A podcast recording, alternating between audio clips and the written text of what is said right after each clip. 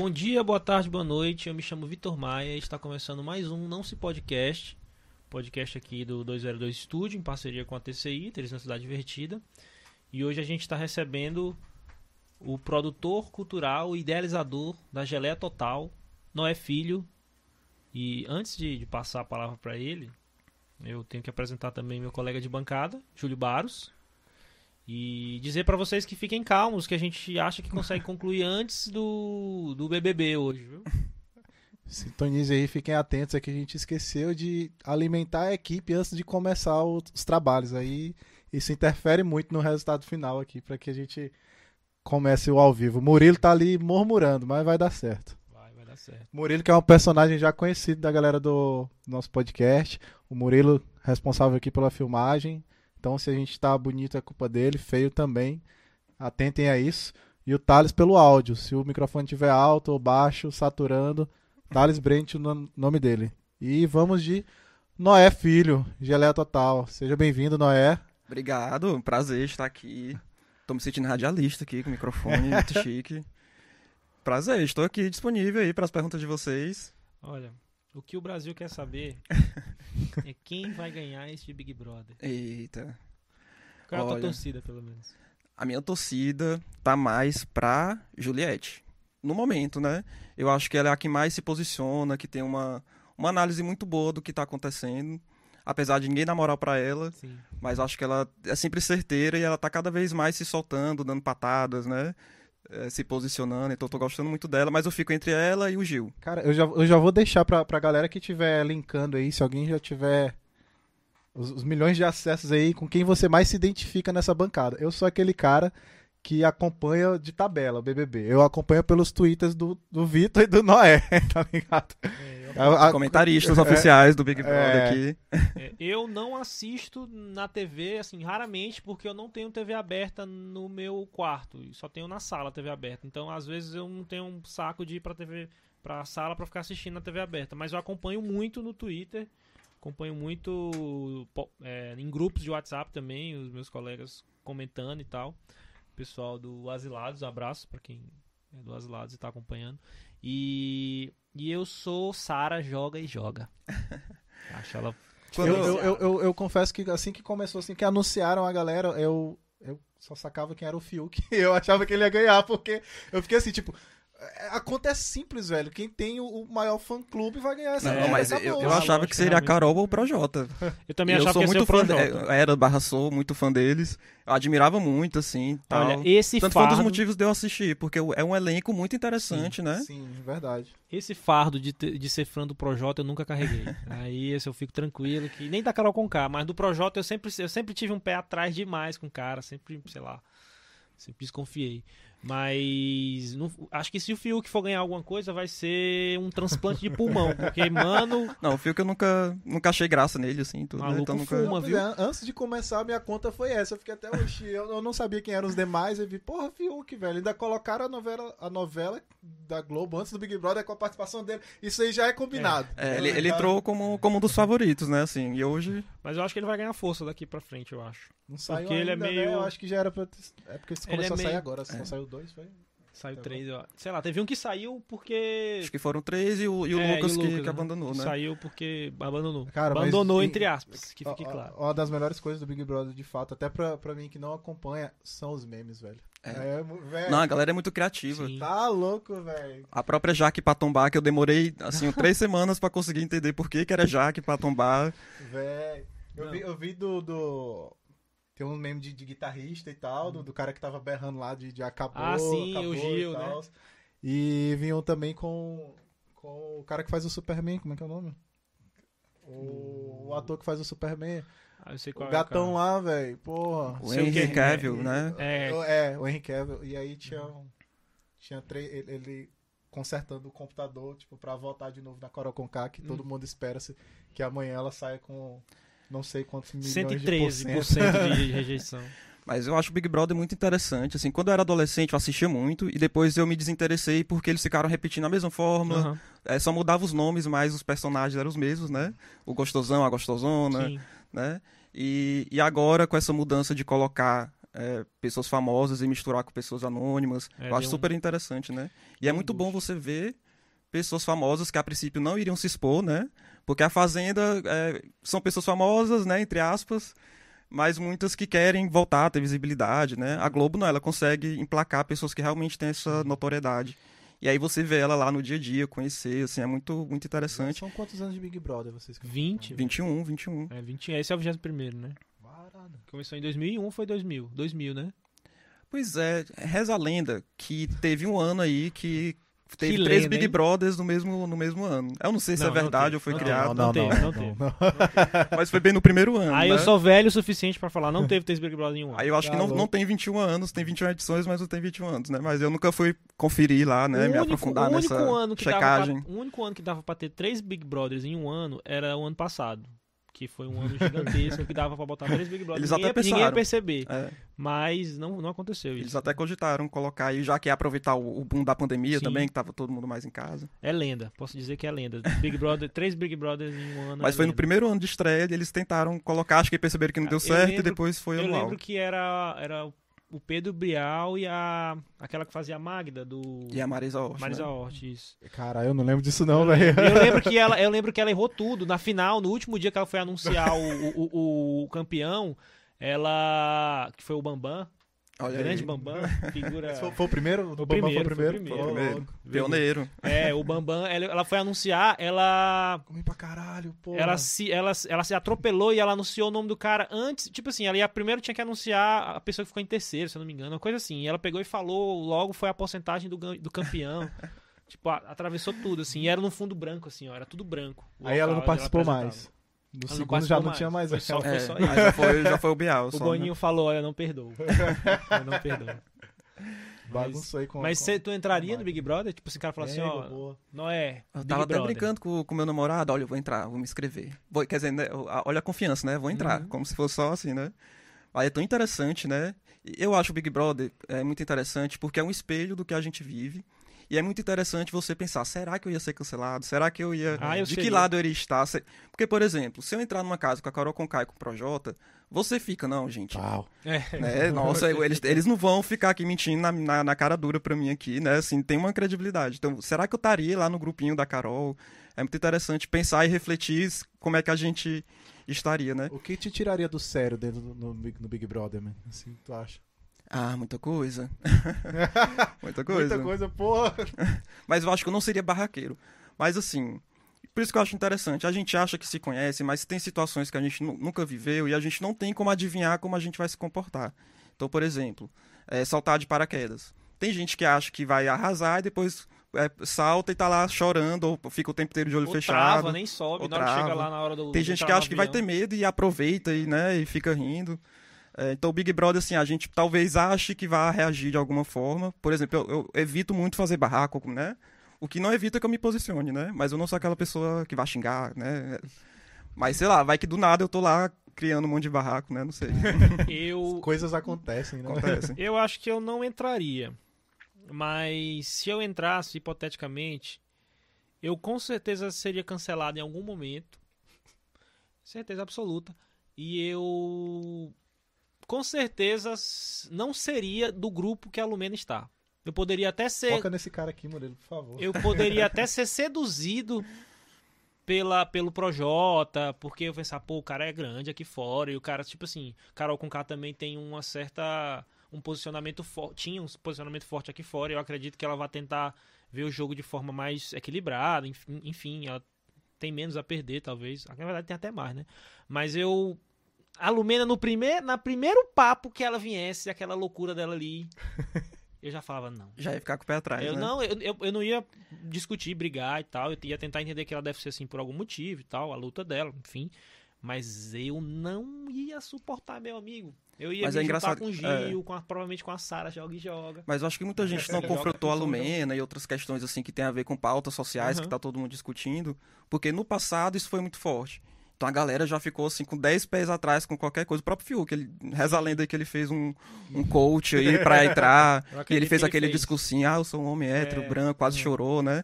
Que dá pra ver que é uma. Ah, cara, uma- uma- Cenação. É, à toa. pra, É. pra tentar emplacar uma, um, um- com o público aqui fora, Sim. né?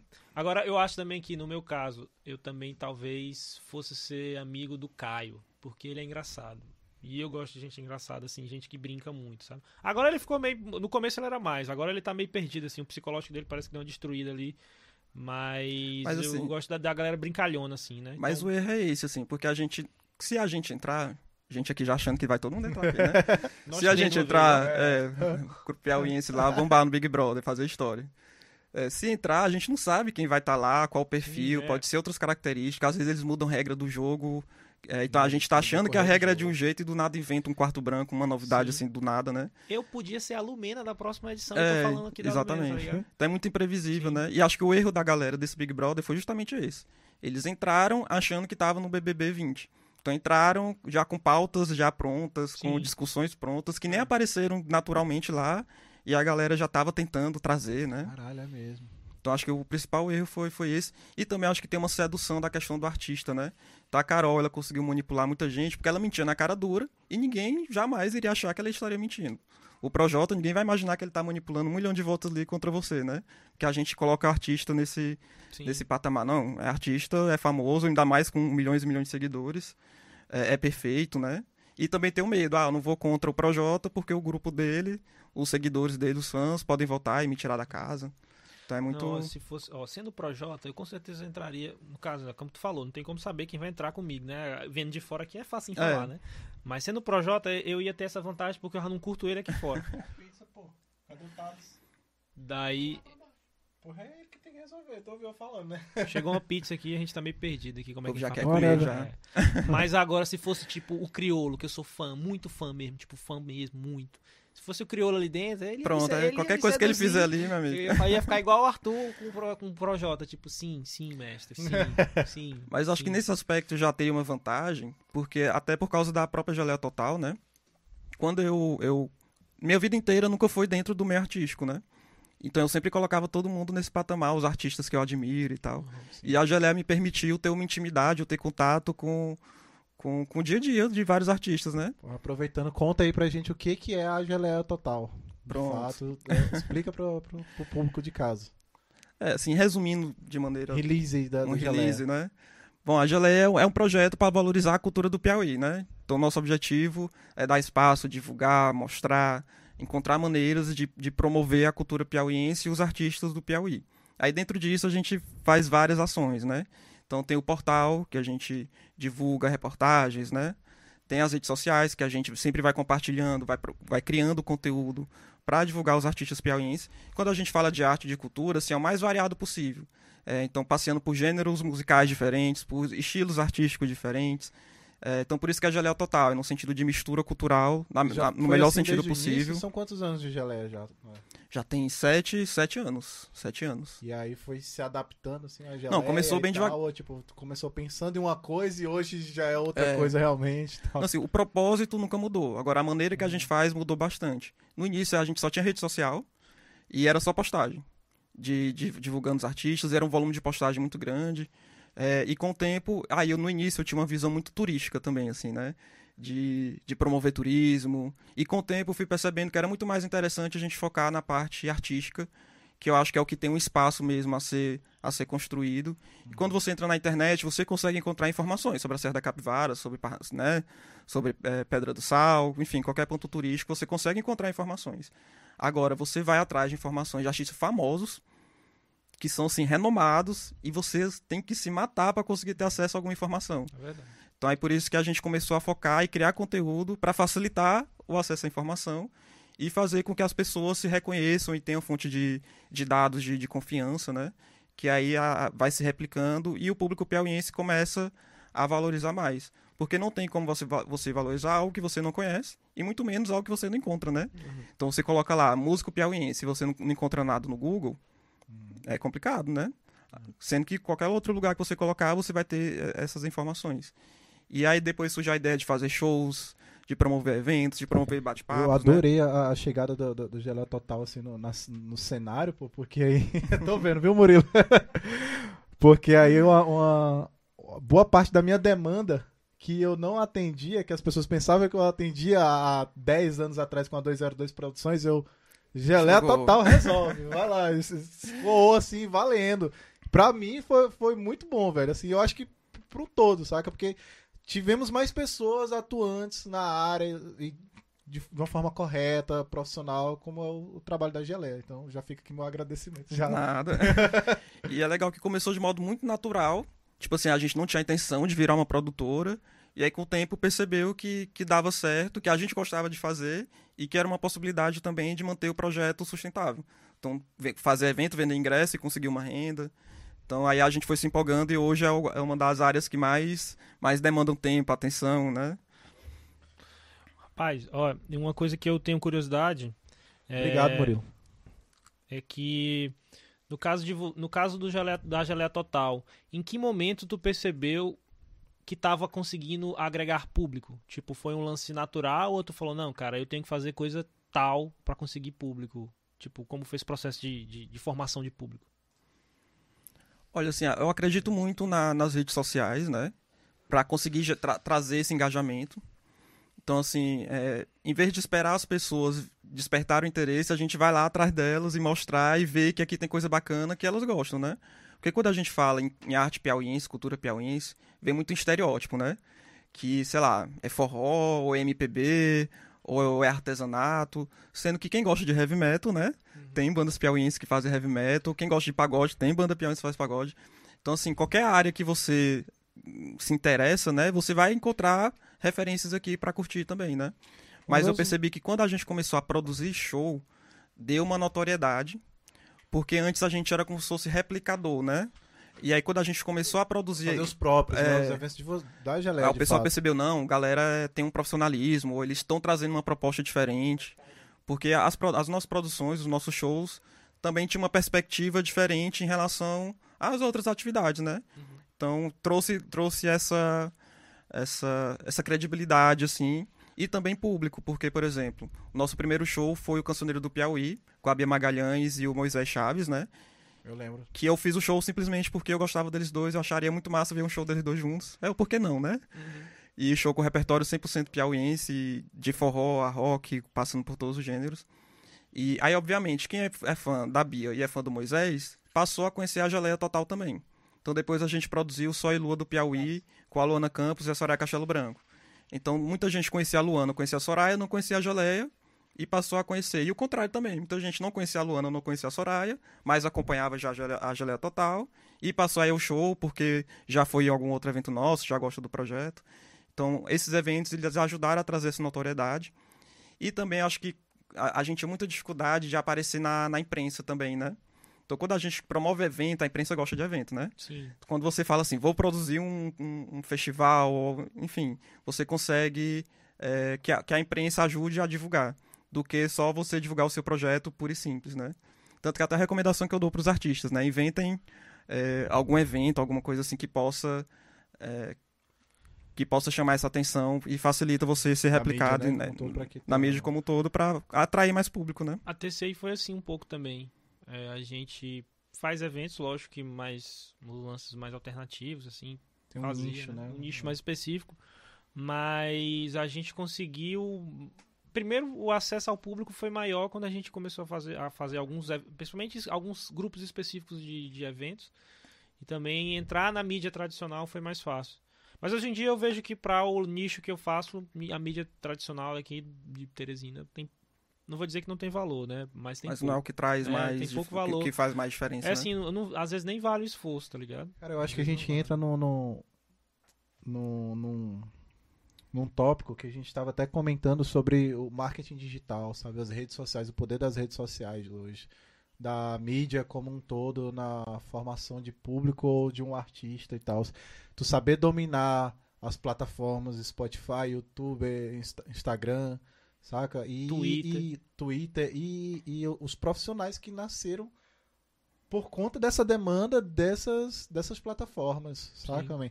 A gente tem discutido bastante, é, eu na banda, eu, eu enquanto banda, eu enquanto produtor, conversando com o Vitor, conversando com outras pessoas, até contigo mesmo já também, é, dessas essas mídias, esse acesso, como chegar melhor ao público, logaritmos, etc e tal. E o quão dependente a gente se tornou de, de dessas redes. É.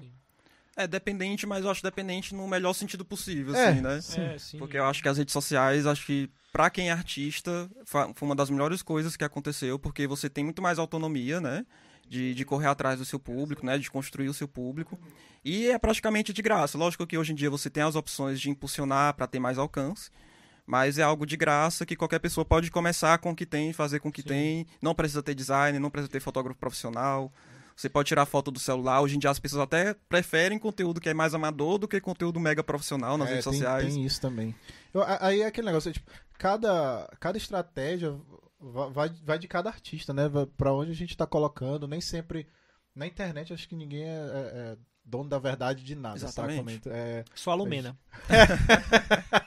a gente vê as coisas acontecendo e estourando aí com orçamentos ínfimos ou, ou- e orçamentos milionários que, que, que não dão certo. E a demanda, saca, velho? Tipo, é, mentores pra. Tipo, ah, como dominar o Spotify, como dominar. é, faça dinheiro com o seu Instagram. Tanto que é uma tecla que a gente bate bastante, assim, né? Porque é muito complicado a pessoa querer ser artista profissional e hoje em dia não ocupar o espaço da internet, né? E é algo que desde que a gente existe, a gente é. É, assim mesmo, é assim mesmo. Pode, falar, é, é normal, é normal, é- é assim mesmo. Desde que, a gente, desde que a gente existe, a gente bate nessa tecla que os artistas têm que se profissionalizar. Que a gente percebe que tem muita gente bacana do ponto de vista é, do fazer artístico, mas não do ponto de vista de colocar a sua arte no mundo e no mercado. E tem a parte mais pragmática, tem a parte de você vender, né? E também na parte de ocupar a internet. Tem muitos artistas que simplesmente não dão atenção para a rede social. É, inclusive, eu me estresso. Quando eu sei que um artista está fazendo um show, eu vou na rede social dele, não tá Não divulgando o próprio show que é dele. Sim, eu, eu Então, assim, nem você ele- falando isso, man. Tipo assim, a própria pessoa não tem interesse de se divulgar, quem é que vai ter, né? Então, é é uma tecla que a gente bate bastante. E eu acho que até a pandemia trouxe um, um grande salto nesse sentido. Acho que muita artista que nunca deu atenção pra internet começou a dar. É, muita gente que nunca teve canal de YouTube começou a criar canal de YouTube, começou a correr atrás de inscrito. Aí eu fiquei pensando, ah, agora vai correr atrás, né? Sendo que já poderia há muito tempo lá estar com milhares de seguidores, aí seria muito mais fácil capitalizar, né? Em, em formato de live, conseguir doações. E é difícil, cara, correr atrás disso. Se você demora pra cair na real que isso tem, tem valor, isso é, tipo assim, tem muito valor e agrega no teu produto, né? On- E hoje em dia é praticamente a principal forma de você divulgar. Se você deixar passar, cara, sei lá, você começou às vezes em 2013, que já tinha alguma coisa de rede social, você só foi se ligar em 2021, mano, você vai estar um passo É. atrás, né? Apesar de que eu acho que Dá pra recuperar também, dá, Dá, pra correr dá. atrás, né? porque até mais importante do que você ter uma rede so ter a rede social é você estar com um produto legal para aquela rede social, entendeu? Sim. Porque às vezes o cara, às vezes o cara abre a rede social e não tá com um produto bom ainda e pensa que não, é porque eu tenho que ter a rede social. Beleza, tem que ter a rede social, mas o produto que é o mais importante, às vezes é legal você pensar antes, pelo menos uma pré ali para você quando for botar lá, a galera já tem uma já tem um retrato mais fiel do que vai ser teu trabalho, né? É. Não, e eu, e eu faço muito essa reflexão, assim, que tem muito artista que não tem esse interesse de viver da sua arte, e aí tudo bem, né? Sim. Então você, por exemplo, o escritor lança o livro quando quiser, quando puder, ótimo, né? Agora, assim, quem quer viver da sua arte, aí, aí tem que dar um jeito. Tem que, se não tem dinheiro para contratar um, um social media, né? Faz com que tem, baixa o aplicativo. é, e querendo ou não, isso é chato, né?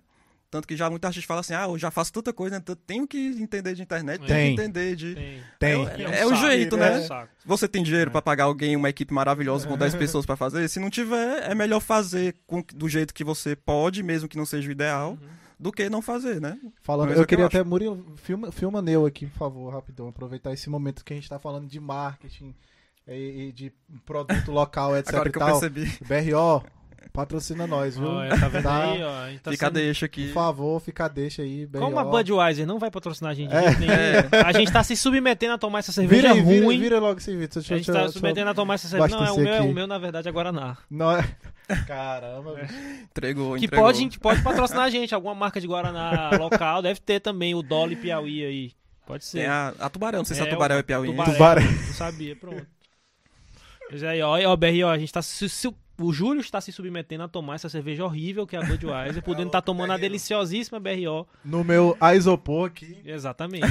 E aí, ó, a gente podia estar com ela aqui, o ó. isopor aqui daria muito certo aqui. Enfim. Enfim, Mas ó, uma coisa que eu tenho curiosidade pra saber também é sobre falar sobre público. teresinense, o público piauiense. Sim. E eu tenho, enfim, algumas vantagens e desvantagens. É, eu vou citar um, não é citar, mas lembrar o meu primo aqui, que talvez tu conheça ele, o Alex Sampaio. Conheço, É, o Alex ele- é parceiraço nosso, sempre é- ajuda, socorre. Ele é meu primo, e aí ele tem, ele tem um, um- aquele livro, Pede pro cabo aí do teu lado falar mais próximo do microfone, por favor. caso eu. É porque eu não E a queria... minha voz, a minha voz, eu tô. Eu acho deve não, tá é, boa. acho que tá bom. É, só, Deve é o tá Vitor, às vezes tô me é achando É aqui, porque a minha no- voz é mais, mais baixinha. aveludada. É. Aí o, esse meu primo, Alex Sampaio, um abraço pra ele. É, ele tem aquele, o livro Teresina Cidade Suicida, né? Não, é Ressuscite na Cidade Ressu- Suicida. Ressuscita na cidade, na, na, Na Cidade Ressuscita na Suicida. cidade suicida, Inclusive, né? quem pediu foi um escritor também, salve Isso, Ícaro isso. Uter. Que é escritor Ah, foi, também, foi, ele foi. que pediu pra que você falasse mais É. alto, por favor. O, o Ressuscita na, cida, na cidade Que suicida. o Icaro, inclusive, é da Geleia Total também, né? Nosso, também. nosso mestre do audiovisual. É o mago. esse Perdão. esse esse livro é falando, é porque Teresina é, é como se ele estivesse colocando que Teresina é uma cidade suicida. Na cidade suicida que ele tá falando é Teresina. É, e lógico que, pelo que eu entendi, né? É, é uma alusão não só às taxas de suicídio da cidade serem elevadas, mas também ao fato de Teresina ser uma cidade que se sufoca culturalmente é, e se, se sabota, é, e que é um suicídio num sentido não só de tirar a própria vida, né? No sentido ma- mais amplo. Tu acha que Teresina passa por isso, de fato? É uma cidade que se sabota culturalmente? Passa.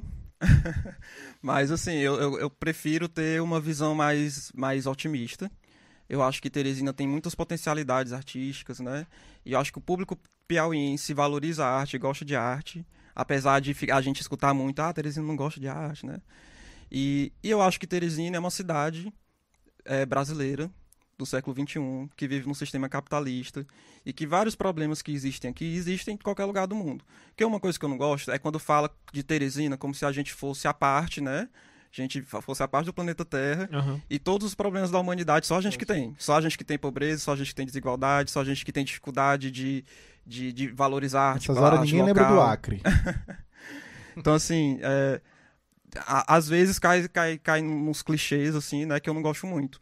Mas, com certeza, Teresina também tem dificuldade de preservar o seu patrimônio histórico, né? E eu acho que, como cidade, a gente tem, vem perdendo ao longo do tempo é, espaços de socialização artística, né? Uhum. E socialização cultural. Então, até acho que a- o, o, livro do, do, do Alex, ele já aborda um pouco isso. Então, cada vez mais a gente está perdendo é, a capacidade de se articular culturalmente, de conviver em sociedade, porque a violência não deixa. Se a gente marca um evento no centro, mesmo que seja de graça, tem gente que não vai, porque o transporte público não chega. Inclusive, a gente está vivendo uma greve aí, né, mais de, de 15 dias. É, então, assim, tem características da cidade que acabam sufocando, e aí, nesse sentido, a gente se sente isolado, né? Porque a gente não consegue conviver com o outro, porque a gente não tem mais tantos espaços assim. E, e a tendência que a gente vive no momento é um pouco essa, né? Em função dessa realidade de, de violência, de desigualdade social, né?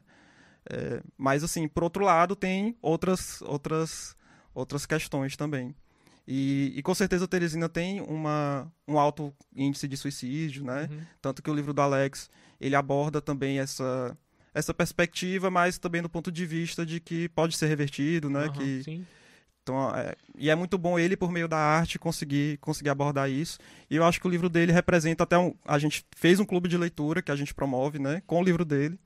E é uma coisa que eu falei pra ele, assim, ele escreveu pensando em Teresina, mas não é só Teresina que é a cidade suicida, né? Acho que muitas cidades, Uhum. muitas pessoas que moram em São Paulo, Rio de Janeiro, né?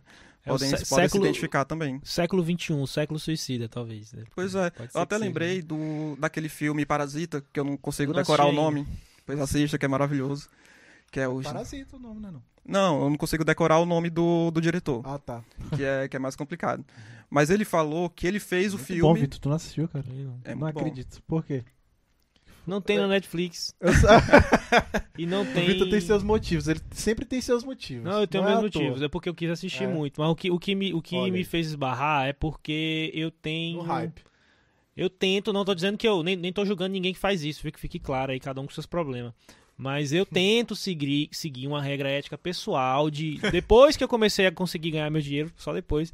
De tentar não consumir não conteúdos baixar. piratas e tal. Eu tento, faço de tudo, o possível, Ah, entendeu? então é uma causa nobríssima. É, assim, mas não tô julgando que quem faz aí, cada um com seus com seus regras aí, né? Cada um com seus problemas. Mas eu tento não. Então, tipo, eu já pesquisei várias vezes Parasita lá na Netflix. E no, no YouTube até botei também Parasita. Dá pra, dá pra comprar às vezes no YouTube, não sei se É, tá disponível, né? Ser, acredito que já esteja. Mas vale muito a pena. E, Mas vou assistir, e é, e é um filme muito crítico, né? Tem essa crítica social muito forte e tal, sem dar spoiler pra quem não assistiu. É, vou me deixar boiando aqui na conversa, aparentemente, né? Não, mas assim, quando for entrevistar ele, ele falou que fez o filme pensando na Coreia do Sul. Ele não fez o filme pensando no Brasil, ou enfim, né? Só que todo mundo que assistiu o filme, no mundo inteiro, principalmente nós, né, forma. que somos aqui do, do hemisfério sul, enfim, né, que tá fora desse eixo aí do, é, enfim, Europa, Estados Unidos, é, se identificou muito como se fosse a sua própria realidade. Então, o que tá ali no filme, a gente vive aqui no Brasil, né?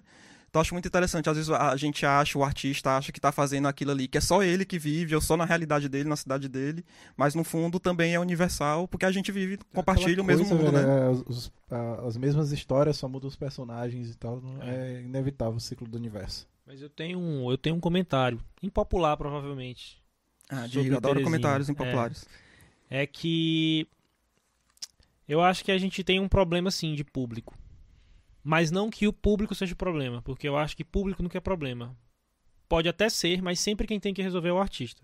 Ah, Se o sim. público for problema, o problema não é do público, não é o público, é do artista. Ah, eu concordo plenamente com isso. Inclusive, Hum. já, Já, já, já. já falei, já tive problemas. Mas o, o que eu ia falar é que em alguns momentos eu vejo que Teresina tem tem uma dificuldade de olhar pro que é daqui, que às vezes até me irrita, cara. Eu até eu já comentei até no Twitter uma vez que a coisa mais difícil para um artista local, principalmente a galera da música, né, que é um meio onde eu tran- transito um pouco mais, é você conseguir fazer alguém parar pra ouvir teu som. Fala assim, velho, para só um pouquinho pra ouvir meu som, enquanto o cara tá ouvindo um milhão de sons de outros lugares e que às vezes ele nem tem uma conexão com aquilo ali, pode ser que ele tenha uma conexão super real com o que tá rolando aqui.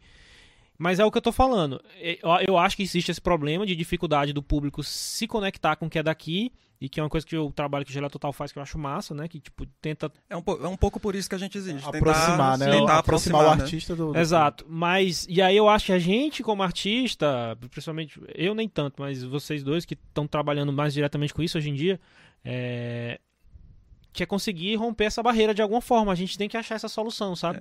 Eu vi que a Válido até conseguiu fazer isso. Cara, eu vou, eu vou deixar um adeno aqui. É porque. eu quero que a galera no chat comente se concorda ou discorda, se for. Isso. Pois é, Murilo, no- no- presta atenção aí, Murilo. Deixa passar os comentários aí. É, pode Por mandar pergunta tenha- também, né? Galera, quem quiser perguntar. Não, mas aí eu tô bebendo, falando, olhando pra esse negócio. Pô, bicho. Você... Enquanto isso, eu vou comentando, ver se tem uma. É, o que eu queria, queria Ah, o adendo que eu queria deixar é com relação a essa, essa, essa questão público e artista e tal. Eu acho que cabe ao artista, como tu falou, identificar o, o Seu público-alvo, né? é, é, o seu público-alvo e entender o, o meio em que ele está inserido. Porque, por exemplo, não tem como um- uma banda de, de thrash metal querer, em Teresina, Piauí, ser tão bem aceita quanto a Bills Backs ou Vale do Até, que está na hora e no lugar certo aqui. Seu público tá aqui, tá próximo deles. É, tipo, Tá é claro que uma banda de Rola- axé for pra Salvador vai ter mais, mais possibilidades, né? E- Pelo menos. Exatamente. E, é, é, eu acho- e eu- é, é uma questão simples, mas que eu já vi e que, que eu sempre comento que falta muito do artista essa sensibilidade de Não, é, entender onde que está, tá ligado? Eu, eu entendo e eu concordo contigo, mas eu acho que, que por exemplo, é, a gente tem muitos bangers aqui em Teresina. É uma cidade que tem muito metaleiro. Sim. E ainda assim eu vejo poucas bandas conseguindo conquistar o público banger daqui, entendeu? Cara, mas é, É, porque mas o, aí- o Banger, ele é, é- No mundo todo, ela tornou-se uma deficiência no mundo todo, sabe disso. A gente que é do, do cenário mais rock um pouco, é, não adianta, o, não é o momento, É. saca? Já teve esse ciclo Sim. e tal, já, o- a- a- a- a- o rock and roll já passou. Obviamente, acredito que ele vai voltar, porque eu acredito que é, que é cíclico. Sim, sim. Mas não é o momento. Tem outras coisas acontecendo, tem outras coisas que precisam vir à tona para que a, a roda gire novamente. É, mas assim, acho que são várias questões, né? I- Inclusive esse tema eu já, eu já abordei, que eu tenho uma coluna dentro do site da Geléu Total, que sempre são textos bem, é, que eu me posiciono bastante. Aí por isso gera muito polêmica, E até de vez em quando eu tô tranquilo e do nada tá rolando a maior treta no Facebook, eu só observo, nem comento. E é alguém comentando sobre algo que eu falei, né? Aí um dos textos que eu fiz foi: a culpa nunca é do público. E aí depois eu explico e eu falo assim, mesmo que seja, não é bom pensar que é. Sim. Porque senão você não faz nada. Ah, é do Exatamente. público, eu tô aqui, né? Minha, minha música é maravilhosa. É a melhor música do mundo e o público que não tá reconhecendo, né? Porque assim, é sempre mais fácil você delegar a responsabilidade do que você assumir a responsabilidade de fazer a coisa acontecer, né? Então é muito mais fácil você dizer que o público que não gosta, ou o público que não valoriza, né? Do que você dizer, não, ele valoriza, mas eu tenho que encontrar uma maneira de chegar até ele. Que aí entra na questão da profissionalização que a gente discutiu. Tem, muito, tem muitas bandas que, do ponto de vista técnico, né, e artistas de modo geral, né, escritores maravilhosos, artistas visuais, mas no que diz respeito a marketing, a produção, a logística, ou não são tão bons ou não tem alguém próximo para que possa ajudar, né? E lógico que a gente sabe também da realidade financeira, nem todo mundo tem esse dinheiro para poder fazer esse investimento.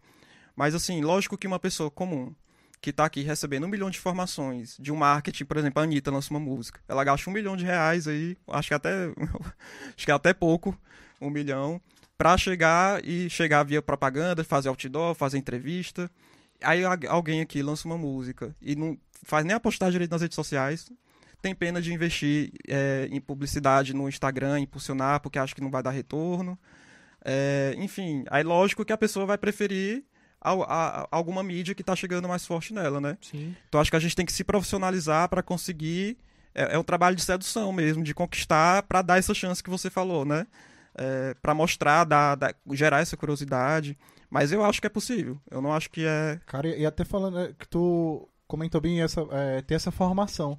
E aí eu achei massa que a Amanda Soares comentou aqui. Agora falta muita formação técnica em várias áreas. Realmente não tem, tem todo esse trabalho do artista, mas tipo para que o artista é, fique, esteja pronto e possa subir no palco e apresentar seu show, seu espetáculo, tem toda aquele é, é, aquela equipe técnica, o backstage envolvido para que aquele espetáculo aconteça. E aí ela comenta e eu já eu concordo demais e a gente já tentou levantar oficinas do tipo aqui, que é tipo, é, agora que falta muita formação técnica em várias áreas. Veja bem, isso aqui é uma cidade que tem muito músico, cadê a galera do som foda, da iluminação, é, holds, etc, tá ligado? Cadê essa, essa equipe em torno capacitada também? Porque não é só o artista, né, velho? É- é- tem todo esse É. conglomerado de, de profissionais. Como, por exemplo, hoje, para que essa live esteja acontecendo, tem essa voz do além aqui me perturbando o tempo todo, o Murilo do vídeo, para fazer acontecer. Tem o Thales que tá tomando conta do áudio também.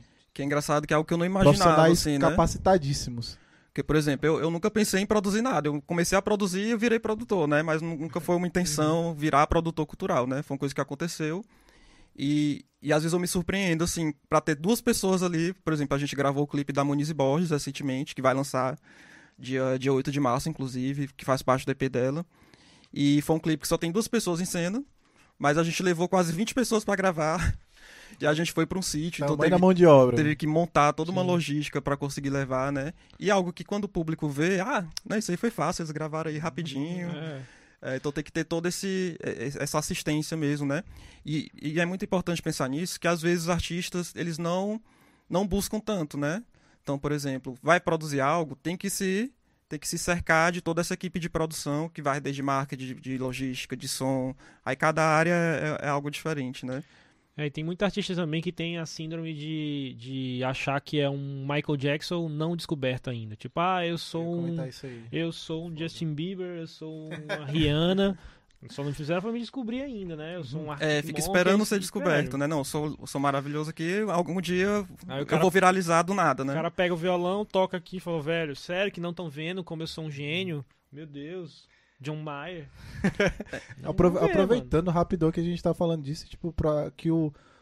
Não só o público, mas o próprio artista ele se conscientize de, da, do quão fundamental é o papel dessa equipe em torno dele para que Sim. ele chegue até aquele momento. Então, porque acontece muito do, do artista ou do público, enfim, desvalorizar aquele cara que tá carregando teu equipamento até o, até o palco, o cara que tá tomando de conta da, da iluminação, o segurança do evento. Então, é, eu, como estou inserido nessa classe, é super importante a gente valorizar essa galera e entender que tá todo mundo junto e precisa que, de, uma, cooperação de todos para que algo aconteça Sim, de com fato. certeza. saca? Tanto que eu gosto muito de falar assim, que quando eu vou produzir algo, não sou eu, não sou eu que estou produzindo, né? Sempre há geléu total. E além da geléu total, a gente tem parceiros que são praticamente parte da equipe. Eu considero como parte da equipe. Só falta avisar eles, né? Você faz parte da equipe. Mas eles já sabem já que são parceiros que sempre estão com a gente em tudo, né? Então, por exemplo, iluminação a gente sempre faz com o Felipe da Foco, né? Da Foco Iluminação. Então, assim, eu sempre falo o que eu preciso, ele já, Vamos já falar o nome planeja. dessa galera todo dia, Noia. Fala aí, fala o nome dessa galera. Vamos ver se eu lembro também, né? Se não lembrar, eu falo o resto, vai. Ó, mas sempre Luiz, eu sempre chamo o- o Felipe, a não ser lógico que tem algum problema de agenda, que é uma pessoa que eu confio completamente. Tá E, e, por exemplo, eu não entendo de luz. Não, não, tranquilo. Por exemplo, eu não Nossa. entendo de luz. Então, eu confio em alguém que entenda pra traduzir o que é que eu tô precisando e implemente, né? E eu sempre dou liberdade para que ele possa sugerir, né? E, e montar o que ele acha ideal. É, no som, sempre é o Júnior Audimus, né? Que eu confio Mestre. também de, de olhos fechados, ó. Eu só falo assim, ó, a banda é tal, pronto. Não precisa mais nem dar tanta informação que ele já, já entende, já se vira, Muito já foda, conversa. Júnior Aldimus. E dentro da equipe da Geléia Total tem o Alisson Carvalho, que, que atua mais na parte de redação e mil o outras Alisson coisas, Carvalho- né? Carvalho é teu braço direito, né? É, Na- não, o Alisson é- Tá desde o começo contigo, né? Desde o começo não, é até há, há menos tempo, né? Acho que uns três E anos. quem, quem tá desde o começo? O Zé? O José Ailson é o mais antigo. E, e tem o Cândido também, que é um que é quase o Zordon, que ele nunca aparece, que ele cuida do site. Então, Pode desde o crer. início ele tá, ele tá presente, ele cuida mais dessa parte de, de tecnologia, né? E a gente não pode deixar, a gente já coment... falou ra- rapidamente, mas não pode deixar de citar 1150 Produções. Não, pois é, tem o Ícaro, do Ícaro Uta e da Rainara. da Rainari. Até eu brinco que é os 50 produções, já é como se fosse o braço da geleia já, assim, né? Que tudo que a gente faz é, é- é sempre É, com eles A também. geleia total virou uma holding. É, Tem é várias- quase uma holding. então tem várias, tem várias empresas que, que a gente atua em parceria e, e sem elas não dá para fazer nada. E, e é, uma, é uma parceria de longo prazo também, né? Então a gente se ajuda, quando pode pagar mais, paga mais, quando pode pagar menos, paga menos. Então a gente vai se ajudando e tem essa afinidade artística que é importante, né? Aham. Então quando a gente produz algo, eles já, já sabem como é que naturalmente a gente já tem um alinhamento de visão, de produção, né? E aí flui com a qualidade que a gente espera sem, sem grande estresse. E aí a gente leva isso a caminho de um outro tópico nosso, que é toda a questão da, dos decretos aí. Abre e fecha, quebra as pernas de todo mundo, a gente não sabe quando é que vai voltar a funcionar. E essa galera que acompanha a gente nesse rolê é uma galera que tá sofrendo pra caramba também. Tu tem... Qual é a tua visão sobre isso aí? Decretos teresinenses do nosso. Piauiense, teresinense, né? É complicado, sim, porque é, primeiro que, lógico, se, se paralisar, ninguém quer deixar de trabalhar, ninguém, muitas pessoas dependem dessas atividades acontecendo para conseguir sua renda, né? Não é uma pessoa assalariada. Murilo hoje disse que perdeu quatro formaturas, tudo hoje. Porque quem tem salário, quem tem o seu salário bonitinho no final do mês, né? É, é tranquilo. Agora não, a gente depende de, de acontecer evento, de acontecer show, né? Para conseguir ganhar e toda essa equipe de produção junta. Mas assim, eu penso que tem que confiar na equipe técnica de saúde, porque também não adianta a gente produzir um monte de coisa e depois ah, o Estado ficar em pane, a gente vê cenas do que aconteceu em, em Manaus e em outros lugares do mundo, né? É, o ideal seria a gente ter uma responsabilidade coletiva. Todo Deixa eu- mundo tem uma é. fórmula, né? Pro, pro, Eu vou pro- dar minha pro- fórmula Dê a sua aqui. fórmula aí, por favor. Que, aí Eu pronto, aí também. depois aqui do podcast tá tudo resolvido. que é assim, todo mundo saber o seu papel. Então, por exemplo, se as casas de show, restaurantes, controlassem melhor o público, se o público que fosse sentar, ficar sentadinho na sua mesa, não ficasse é, perambulando, né? Então, se todo mundo cumprisse um pouco o seu papel e respeitasse, daria para manter as atividades sem precisar ter esse lockdown. O lockdown é porque já já deu muito problema, já. Olha o vento. Já deu muito problema, as UTIs estão tão lotadas, então ninguém quer. Eu, pelo menos, eu não quero ficar doente, precisar de uma UTI e não ter Sim. UTI. Não ter Aham. UTI, né? Não é- Não é que eu não tenho dinheiro, não tenho plano de saúde, é não ter UTI. Não importa a pessoa, quem seja, né? Então é muito complicado. Então, assim, o ideal seria a gente ter essa consciência coletiva e os nossos líderes também colaborassem, é, estimulassem que todo mundo seguisse. Por- Porque, por exemplo, teve até a maior confusão aí de um decreto que para fechar e proibir qualquer tipo de música ao vivo. E até a galera da MPB, que não promove aglomeração com sua música, é só aquela música de. Uhum. Né, música de festa e tal, né? Deixou também de, de, de ter essa possibilidade, mas aí depois o, decre- o decreto voltou, né? Mas assim, se a gente conseguir é, cumprir minimamente essas, essas regras, né? Eu acho que dá para pensar nesse meio termo, de que não está 100% liberado, mas que a gente consiga desenvolver minimamente é, algumas das atividades para evitar que algumas profissões sejam afetadas. E aí o chato é isso, né? Porque, por exemplo, um músico ou um, um, um hold pode estar seguindo tudo maravilhosamente bem, não tem nada a ver, não fez um evento que gerou aglomeração, mas porque outras pessoas fizeram e, e não cumpriram, todo mundo tem que parar, né? Não importa o seu, o, o seu papel. Sim. E aí é muito, muito injusto, né? O... Qual é a tua fórmula, Vitor? O, de, o decreto passado, esse aí que corrigiram, ele saiu horrível, velho. Foi muito tosco, tudo, todo sem, sem critério, as coisas não tinham sentido. General, generalizou, É, bem né? generalizado, assim. E eu achei bem triste aquilo ali. Assim, lógico que eu, eu concordo contigo em relação a que a gente tem que ter esse olhar para a questão de quem de fato está acompanhando os dados da saúde, que é nesse momento é o que interessa mais, né? Mais do que comércio, mais do que ganhar dinheiro. É... Não que essa outra coisa não seja importante, mas agora sim, quando sai um decreto desse é... que está saindo hoje, né? Algumas coisas me vêm à cabeça que eu acho que precisam ser levantadas, que são. Pera aí, rapidinho. Vai querer? É porque desconcentra. Haja fome. Desconcentra, não é? Eu tô num, num, negócio que é importante. O, o, o fio da meada vai não lá, posso perder. lá. Sim. Tem coisas que a gente tem que ver. Porque assim, beleza, a gente está deixando o Estado tomar decisões pela gente e que de certa forma ele tem informações privilegiadas, enfim, ele é, e tem uma estrutura pela qual ele tem poder para isso, né? Esse não é meu ponto. O ponto é que, a partir do momento que ele toma essa decisão, eu acho que a gente precisa se perguntar algumas coisas e também pedir um pouco de transparência. O que é que eu quero falar com isso? É, em relação, como tu falou, era importante que as pessoas estivessem seguindo o que foi sugerido, que era, ó, as casas de show só vão receber X pessoas, as pessoas que estão lá têm que estar sentadas. O Estado fiscalizou isso? É, outra questão importantíssima também, que, que decreta, mas não tem fiscalização. É, né? E aí é muito fácil ele querer fe- fechar tudo, porque, tipo assim, a galera que trabalha mesmo não é a galera que tava aglomerando. Que, tipo assim, então é uma galera. É o justo pagando pelo pecador, é, né? Eu, Aquele, é eu quis aquele também, né? ditado. E é outra coisa, é, quantos leitos de UTI a gente tem? Quantos leitos de UTI o governador Elton Dias abriu nesse, nesse período? O prefeito Firmino Filho e agora o prefeito, o prefeito Pessoa. Quantos? Quantos eles fecharam quando teve quando acabou a, a, a, a primeira onda? Acabou entre aspas, né? Quando mi- minimizou o que foi a primeira onda. É, Então, assim, é muito fácil ele chegar, ah, eu vou bater 15 dias aqui de lockdown. Mas peraí, cara. Porque, porque tem 91%, sei lá quantos por cento de, de, de UTIs ocupadas. Mas, pô, primeiro não valia a pena abrir as UTIs e os hospitais de campanha que abriram e que ninguém sabe nem o que, é que tava acontecendo ali. Uma coisa super estranha. É, mas por um Entendeu? lado é que tem essa questão também, mas por um lado, assim, mesmo que abra mais leitos de UTI, também tem a questão de profissionais de saúde, Não, sim. tem a questão de, do oxigênio, né? Mas se Que, a gente que, for que a gente tá tempo no tá se mercado que tá preocupando tudo limitado, né? Os mas, a gente não vai. É. Pois não, é, o- Não avança, né? eu concordo, eu concordo. A eu gente não- tem eu que não- lutar pra não estar nessa situação. Uma Exato. vez que chegou, não tem o que fazer. Eu não, tô, tem. eu não, é eu não chorar tô, pelo leite eu não derramado, né? tô, eu não tô questionando o lockdown. Assim, eu não, eu não, eu não acho que a, que a ferramenta de lockdown não seja uma ferramenta importante, mas ela é uma, uma ferramenta de urgência, né? Só que assim, pra gente chegar nessa urgência, o Estado também tem que fazer de tudo para que a gente não chegue. E É. lógico, a população também, né? E eu não tô tirando a responsabilidade das pessoas que simplesmente começaram a aglomerar loucamente Carnaval, Natal, Réveillon, enfim. Mas se o Estado tem esse poder pra chegar e falar, ó, tem que fazer lockdown, que no caso, no momento a gente tem que fazer mesmo, chegou nessa situação, não tem o que fazer.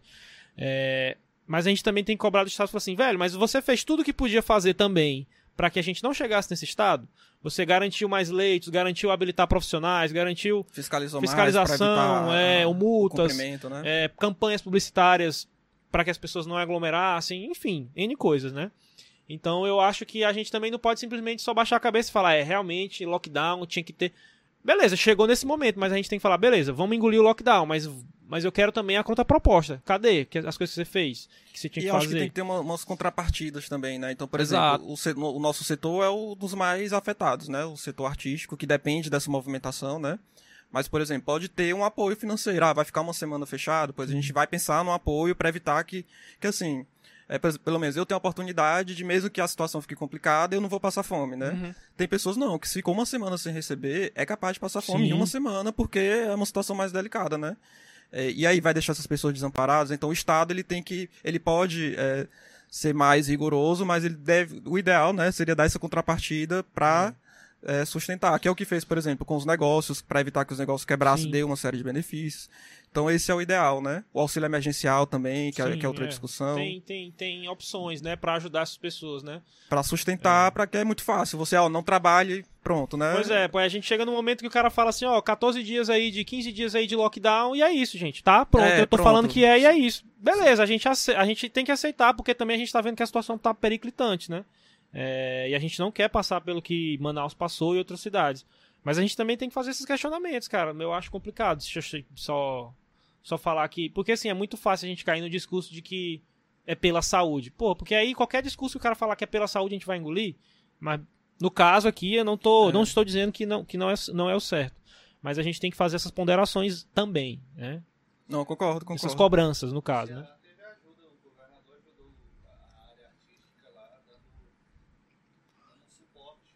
É.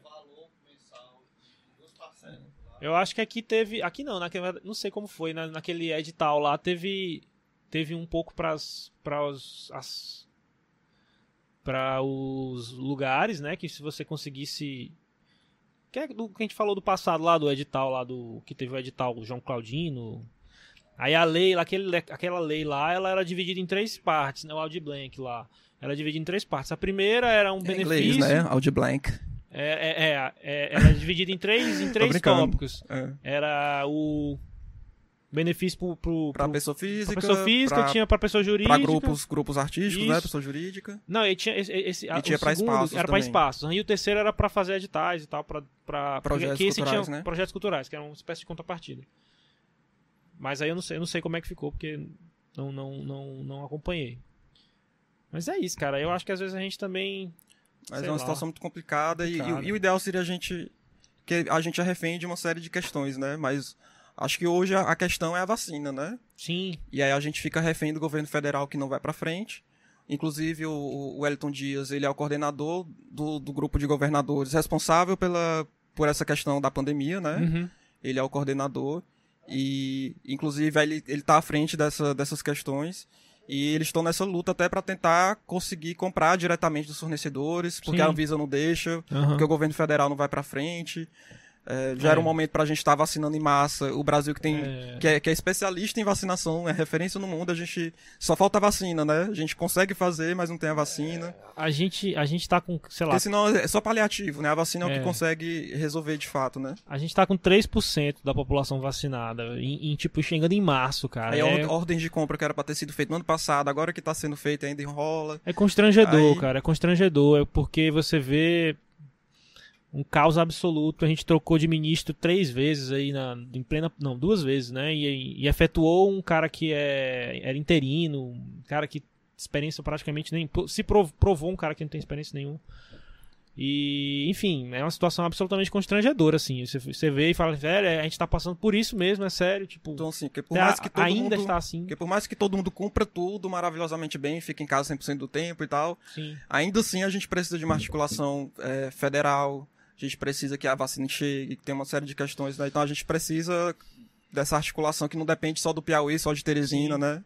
Não, e assim, as, as coisas têm valor simbólico. As coisas têm valor simbólico também, né, velho? Quando a gente tem um presidente que não se comporta minimamente de forma. E eu não tenho querendo entrar em política, em papo político, não. não vou, Pau no cu do é, Bolsonaro. Que seja.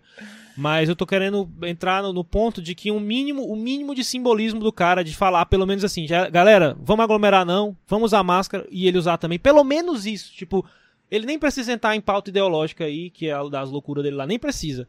Mas se ele pelo menos falasse, velho, vamos usar Vamos evitar aglomeração. Eu não vou aglomerar, eu não aceito mais a galera aqui na frente do. do não, vou, não vou aqui para fora do, do, do, do, Planalto, lá, sei lá onde é que ele fica, né, lá em Brasília. Não vou aqui para frente e ficar aglomerando. Tipo, coisas simbólicas que, as, que a partir do momento que o presidente faz, as pessoas iam falar, pô, velho. Vou... Não, e querendo ou não, o, o, Bolsonaro ele é um líder, né? Então tem pessoas que seguem ele, inclusive o problema é esse. As pessoas que seguem ele independentemente do que ele faça, né? Então se ele tivesse o mínimo de, de, de decência, de dar orientações Sim. mínimas, ajudaria muito. Por isso que eu falo da questão das lideranças, né? É, e quando fala liderança, também não é só lideranças políticas, né? Pessoas que têm que têm público, artistas são lideranças, Sim. né? Que tem esse tem seguidores, tem um público para acompanhar, que pode passar um bom exemplo, né? É, enfim, se for entrar na questão do Bolsonaro, é, É, é, não, nem queria, queria entrar mais né, né, no, no lance de, de como, de como a postura de, de um presidente, que poderia ser outro, no caso, né? Por isso que eu disse que eu não queria entrar especificamente nele. Mas no caso é ele agora, então tem que falar dele mesmo, foda-se. É, A postura é muito, é muito importante. O simbolismo do que um cara faz, um cara como presidente. Porque um cara que é presidente, ele tem um, um milhão de. Um milhão não. Sei lá quantos milhões de pessoas que E seguem. é uma série de, de, de, de incoerências. Então, por exemplo, a mãe dele foi vacinada. Ele disse pra não- ninguém se vacinar, mas a mãe dele foi vacinada. Aí a mãe dele foi vacinada com Coronavac, ele tenta esconder porque não quer dar É. o braço a torcer pro Dória, que tem uma briga com o Dória. E aí a, a gente fica em segundo plano nessa, né, nessa, nessa É. briga, né? Se o cara, pelo menos esse simbolismo aí, cara, era, era, era o mínimo, tá ligado? Era o mínimo. Não, não era o suficiente, mas era o mínimo. E a gente fica nessa situação aí, refém dessa loucura aí de, de, de ninguém sabe o que, é que vai acontecer também, né? Como eu cansei disso aí. tipo, tem, tem algumas ações minhas, tá ligado? Tipo, aí eu boto aqui no, no estúdio. Murilo, dá pra mostrar aqui? Saca? Tipo, já fica aqui e tal. Já perdi cliente por causa dessas coisas aqui. É, Saca? Mas eu também não vou ficar mais é que às vezes batendo cabeça com eu essas até, coisas. eu até postei recentemente na, no meu Instagram e Twitter, né? É, que é cansativo a gente ter que ficar defendendo o óbvio, né? Ah, Uhum. é cansativo a gente ter que ficar É, falando que velho, o presidente da república tem que comprar vacina. Tipo, teve a, teve a oportunidade de comprar vacina no, no ano passado e não pediu. É, enfim, são coisas tão básicas, tem que ficar defendendo que a Terra não é plana. Então, assim, é, É. são coisas tão... Des- e desgasta. Ah, Se você se desgastar com óbvio. A essa é altura do campeonato da pandemia, todo mundo já sabe já Quando que o o Vitor disse Bolsonaro, que né? tinha que falar de algo sério aí, eu até calei minha boca. Não, e mano, mano, mano, mano, Eu a já tive gente. que convencer pessoas que vacina era importante. Aí eu, como assim, eu tô defendendo aqui? Eu tô numa conversa que eu tenho que defender que a vacina é importante. Cara, e assim, a gente pede É, o esforço é não cansar, né? Porque a gente já tá nesse, nesse desgaste, Os né? caras pedem, mano, pra usar uma máscara, velho. E os caras fazem um inferno, velho. Velho, é uma máscara. Os caras vêm, é focinheiro ideológico. Mano, pela- mano, Aí o povo não quer tomar máscara, vacina, mas toma, toma remédio pra verme, como se remédio pra verme fosse curar. Enfim, é uma... de doido. Deus. Meu Deus, velho, não aguento mais essa Não, galera. Velho, velho, o que é uma máscara? O que é que vai mudar na tua vida tu botar uma máscara, meu irmão? E o cara briga, discute, distrata as pessoas por causa de uma máscara. Meu irmão, só bota a Tem máscara. uma bicho. música do Molho Negro que diz assim: gente chata deveria morrer. Não sei, velho. Eu sei que parece que a gente tá pedindo pro cara colocar, sei lá, uma faca na garganta, assim. Não, mano, é só uma máscara. Tu não vai morrer, não vai explodir, não, velho. Tipo, vamos dizer que a máscara não serve pra nada. Beleza, só usa, cara. Sei lá, um, um 80 centavos uma máscara. E a gente Enfim. tá num ponto que, que, por exemplo, no início da pandemia, dá até pra perdoar, não, né? Adaptação, Algum- é, né? Alguma falta de conhecimento, É, tá se adaptando, né? tá. Agora, depois de tanto tempo, né? A gente tá ainda na, em mesmas discussões que a gente tava no ano passado, né? É. Eu vou até adiantar o papo aqui, eu queria saber, Noé, o que, que é mais tóxico? É. Um eleitor do Bolsonaro ou a cultura do cancelamento? Ah, o eleitor do Bolsonaro, claro, né?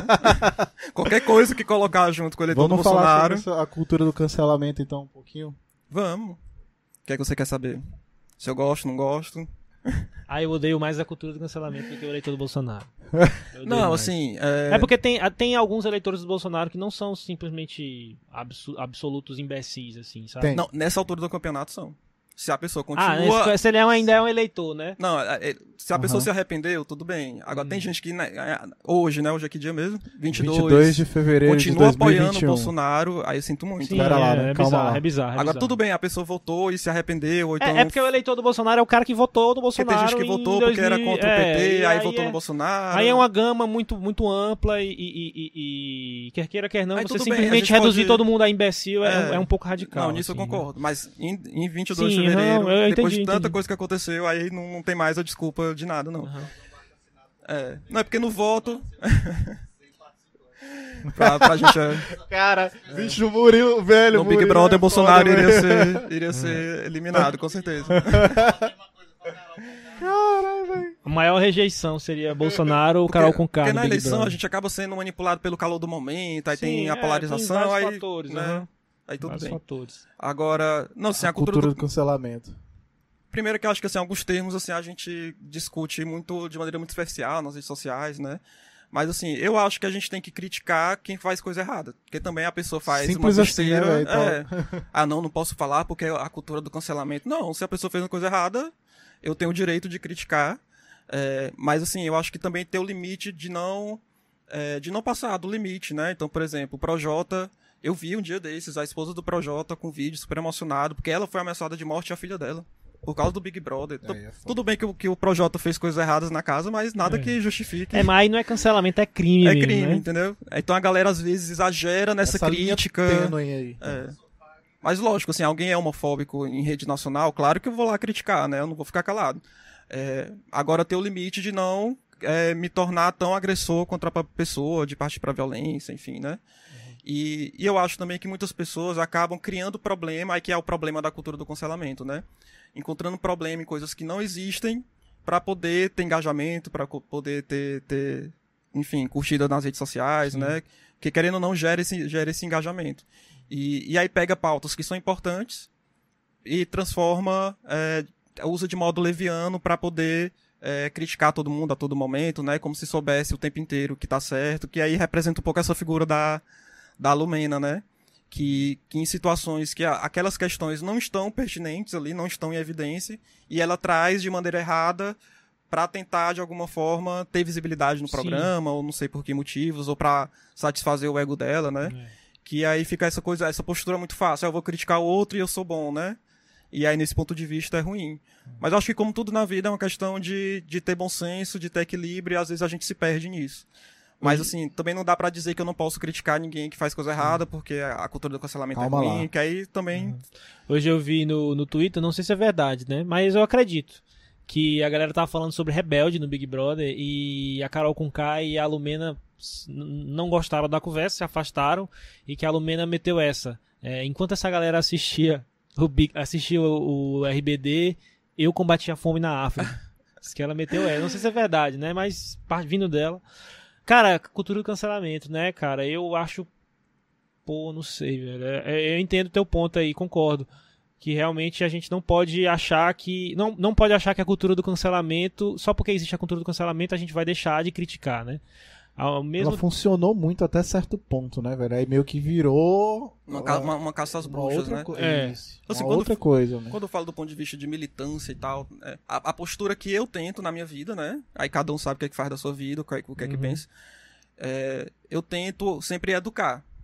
Eu, eu gosto de educação, eu acho que a educação é importante. A GLO Total é um projeto educativo. A gente está educando o tempo inteiro. Tudo que a gente faz tem uma perspectiva de educação, de trazer informação, né? De, de aproximar as pessoas. Então, talvez tenha uma pessoa que nunca gostou de cultura piauiense na vida, eu não chego lá apontando na cara dela. Você é um idiota, você deveria saber sobre o Piauí. É. Como você não conhece fulano, que é uma pessoa importante pro Piauí? está cancelado. Aí eu falo, não, olha que essa pessoa não é bacana, vamos ver. Ou então, vem aqui no nosso show que dê esse voto de confiança, né? É, então, muitas vezes, as pessoas que estão com uma postura errada, ou então estão tendo um posicionamento errado, na nossa perspectiva, né?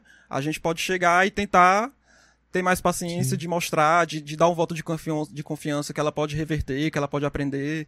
É, tem muitas coisas erradas que eu já pensei na minha vida, hoje, eu- felizmente, eu penso diferente, né? Uhum. Então a gente tem que partir do pressuposto que, que as pessoas estão num processo de evolução e que a gente é refém do mundo que a gente vive, que a gente aprende muita coisa errada desde criança e depois que a gente vai tentando, vai aprendendo que não é bem assim, né? E acho que o problema da cultura de cancelamento, talvez o maior seja esse, né? É, é- é encerrar a pessoa naquela questão. Ela errou ali, pronto. Sim, é. Ela não tem mais possibilidade de melhorar, ela não tem mais possibilidade de ter outras, eh, outras ações, né? É, A pessoa não é aquele erro só, né? Não dá pra resumir Pois a é, pessoa que a gente erro, em né? processo de evolução, a gente está aprendendo. É. E, se a gente, e aí, se a pessoa faz uma coisa errada, a gente pode ajudar ela, né? Apontando o erro. E depois trazendo mais informações, outras perspectivas, né? um lance da cultura do cancelamento que eu acho preocupante, ó.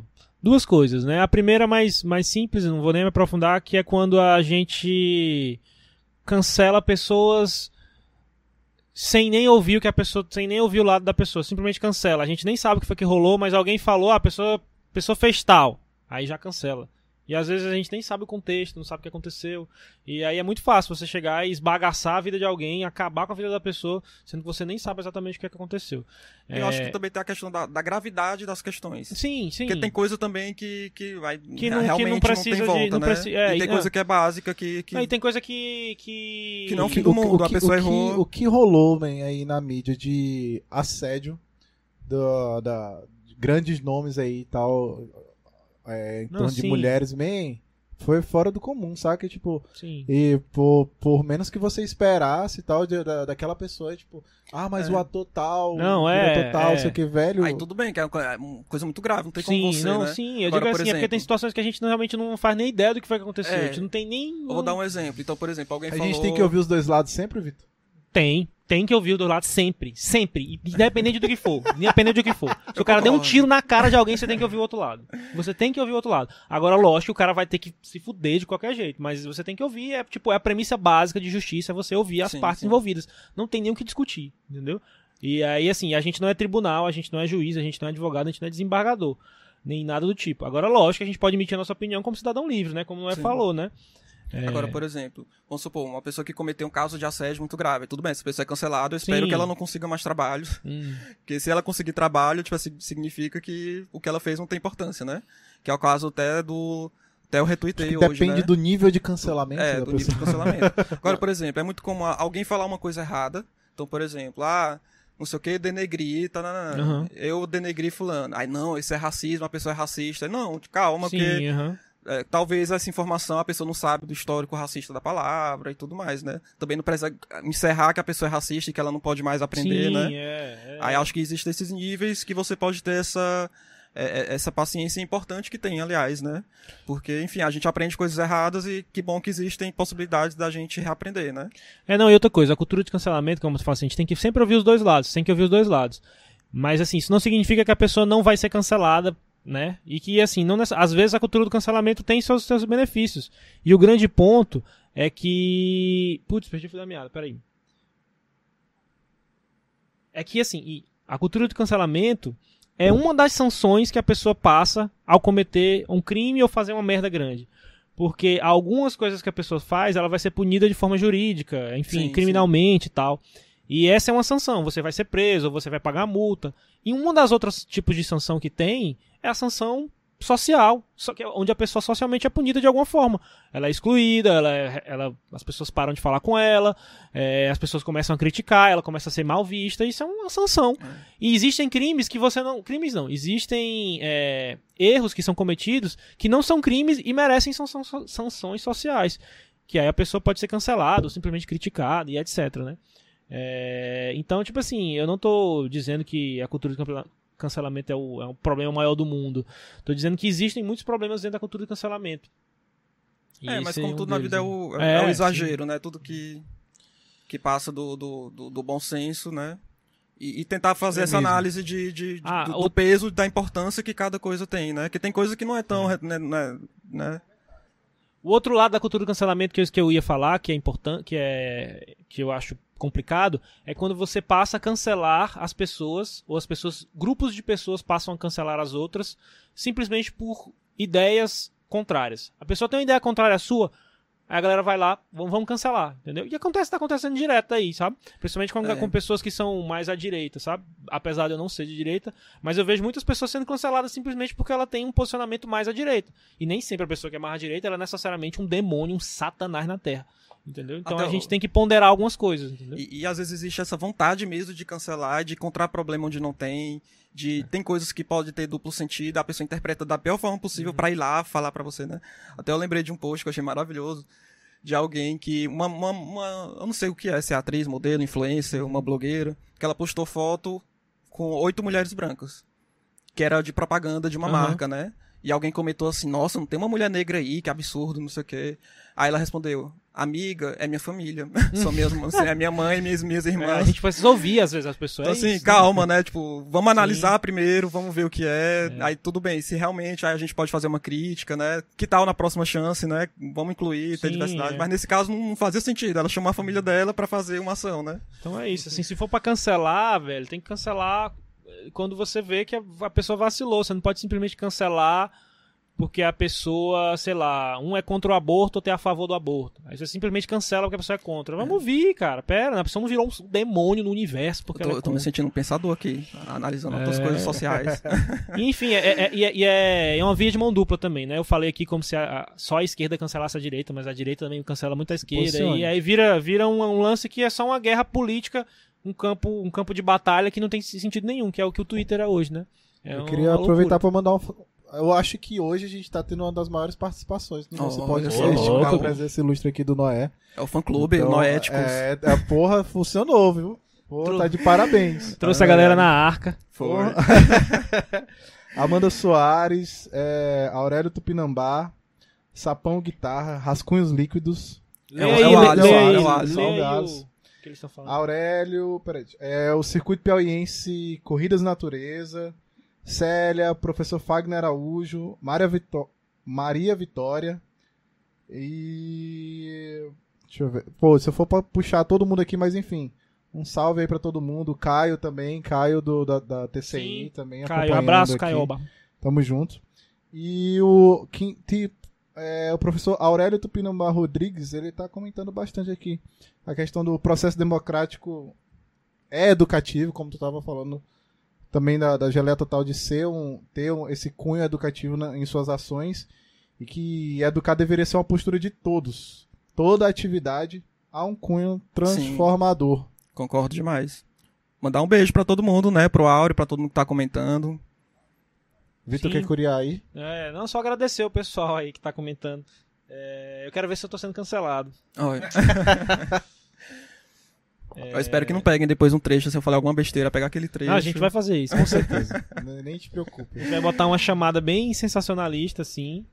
É, Produtor cultural fala, fala. É, quem, Bolsonaro, quem, nunca quem mais. faz o- o- os Ah, cortes isso é, é o- de é Vitor, é tá? de boa, Então- isso aí é. O pior não é o Bolsonaro, é o Bolsonaro, o professor Fagner Araújo. É tipo fã do, do Guns N' Roses, mano. É o, o- Aquele cara lá do. Pô, esqueci o nome dele. Regis. Regis Tadeu, Ah, que ele foi lá no, no show do Manoá.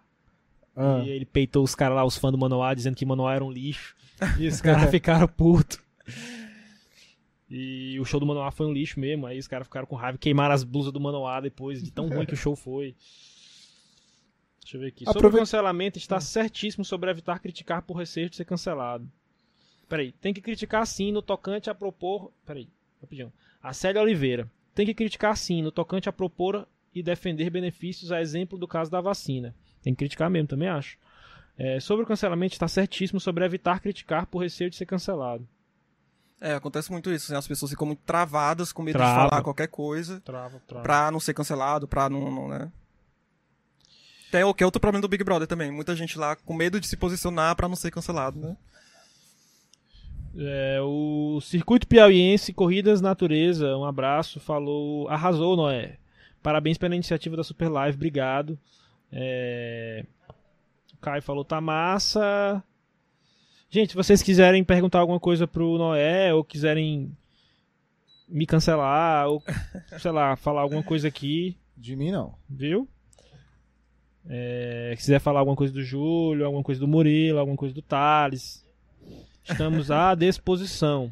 Queria aproveitar a deixa é, com relação a- aos artistas.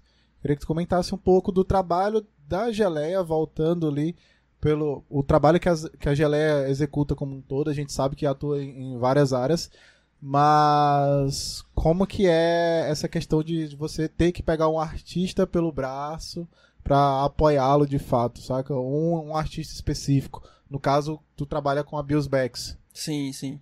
É, tem algumas possibilidades, assim. É, a gente trabalha de modo pontual. Então, por exemplo, um artista quer produzir um show, a gente produz só aquele show e pronto, né? Ou então, por exemplo, alguém quer ajuda ó, pra organizar uma exposição, aí a gente só organiza ali e pronto, né?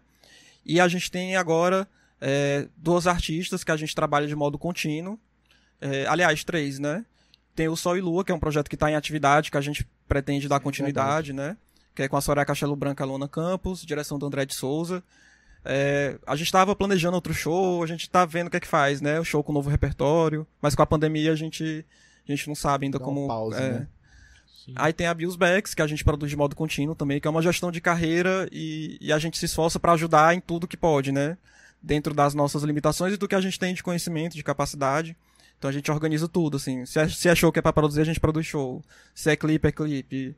É, negociação de, de, de, de contrato, né? Inscrição em edital, enfim. Tem a Muniz e Borges também. É, a Backs é a mais antiga, né? Tem a Muniz e Borges. E a gente tá começando agora com o Narcoliricista também. Tá nesse, nesse processo Ah, de, um de, de reconhecimento, né? pro João narcolericista, que eu acho que é um cara muito fora da curva, é um, é um guri Tem muito potencial. sensacional, velho. Sensacional, E eu- fortíssimo. E tem, tem muito a crescer e já tem um potencial muito grande, né? E, e eu gosto muito de- desses projetos que são muito diferentes também entre si. Eu acho isso Sim. muito prazeroso, cada projeto ser uma loucura diferente, né? E demanda coisas diferentes. E, e, assim, o nosso sonho era poder dar conta de muitas outras bandas, muitas outras coisas, mas a gente tem nossas limitações. Mas espero que no futuro a gente vá crescendo e vá podendo Tem ampliar, né? braços suficientes pra atender essa demanda. É, né? porque tem que, tem que crescer a equipe, né? Tem a questão é, financeira também, que tem coisas que tem que gastar, né? E a, e a gente faz um formato de parceria que nem sempre tem dinheiro, mas a gente ajuda e faz do mesmo jeito, né? E quando tá melhor, a gente consegue ganhar junto.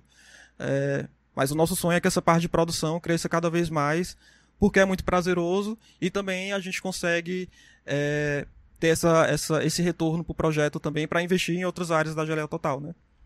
Foda. O. O eu, Jonathan mesmo, que é o Jonathan lá de Floriano, um Sim, abraço. Abraço pro Jonathan. Ele mandou aqui. Com quantos por cento a Carol vai sair? Big Brother é foda, né? Big Brother é foda. Eu acho que com os 95%, acho que ela não bate o recorde Também acho do, que não. do nego. é, acho que é matematicamente impossível chegar acima de 99%. Eu acho que ela vai ter mais votos absolutos, É, sim. mas é, é, percentualmente acho, acho que a galera ela se vai... empolgou no Nego Di, devia ter maneirado um pouco pra É, ela se eu- um pouco ali, né? E assim, é... a Carol Conká, ela tem um lance de vilania que algumas pessoas acabam, sabe? Tomando pra si, né, velho? É, tá- tipo assim, quem não ama o Freeza do Dragon Ball, velho? Né? E que é um crápula, excremento absoluto e a galera gosta. Aham. Então assim, quanto mais tempo a Carol Conká Tanto é foi que é um passando, personagem que ele se manteve Sim. na série, né? Tanto com o tempo que a Carol Conká foi passando, eu acredito que algumas pessoas começaram a enxergar a vilã como uma personagem, uma É, antagonista E e, tem gente que fala que... é legal ter ela na casa Sim. porque ela movimenta as é coisas, isso, né? é isso, é que nem até o Freeza, velho. O Freeza é importante. O José Ailson, que inclusive é fotógrafo da Geleia, ele me mandou uma mensagem dizendo que na Itália estão tentando fazer um mutirão pra votar no Gil, pra atrapalhar a votação. Mas por- por que o Gil? Porque o Big Brother da Itália, os, os brasileiros ficam votando no Big Ah, Brother da Itália pra, pra atrapalhar o que o. Coisa de BR mesmo. Bicho, é muito bom ser brasileiro, né? É muito bom ser brasileiro. E como né? a gente é muito populoso, então a qualquer 1% do Brasil Sim. que se mobilizar numa votação Acaba. na Itália, Caralho, velho. Velho, será que tem um Big Brother aí eles no querem se Japão? vingar votando no Gil, mesmo que não, mesmo É. que não tire o Gil, mas a Carol Conká não seria a- o recorde que todo mundo Só quer, pra né? frustrar as É. expectativas do brasileiro de não ser o recorde de rejeição, Pra né? você ver esse mundo globalizado, até, até a gente isso devia tem. fazer isso com o Big Brother Japão.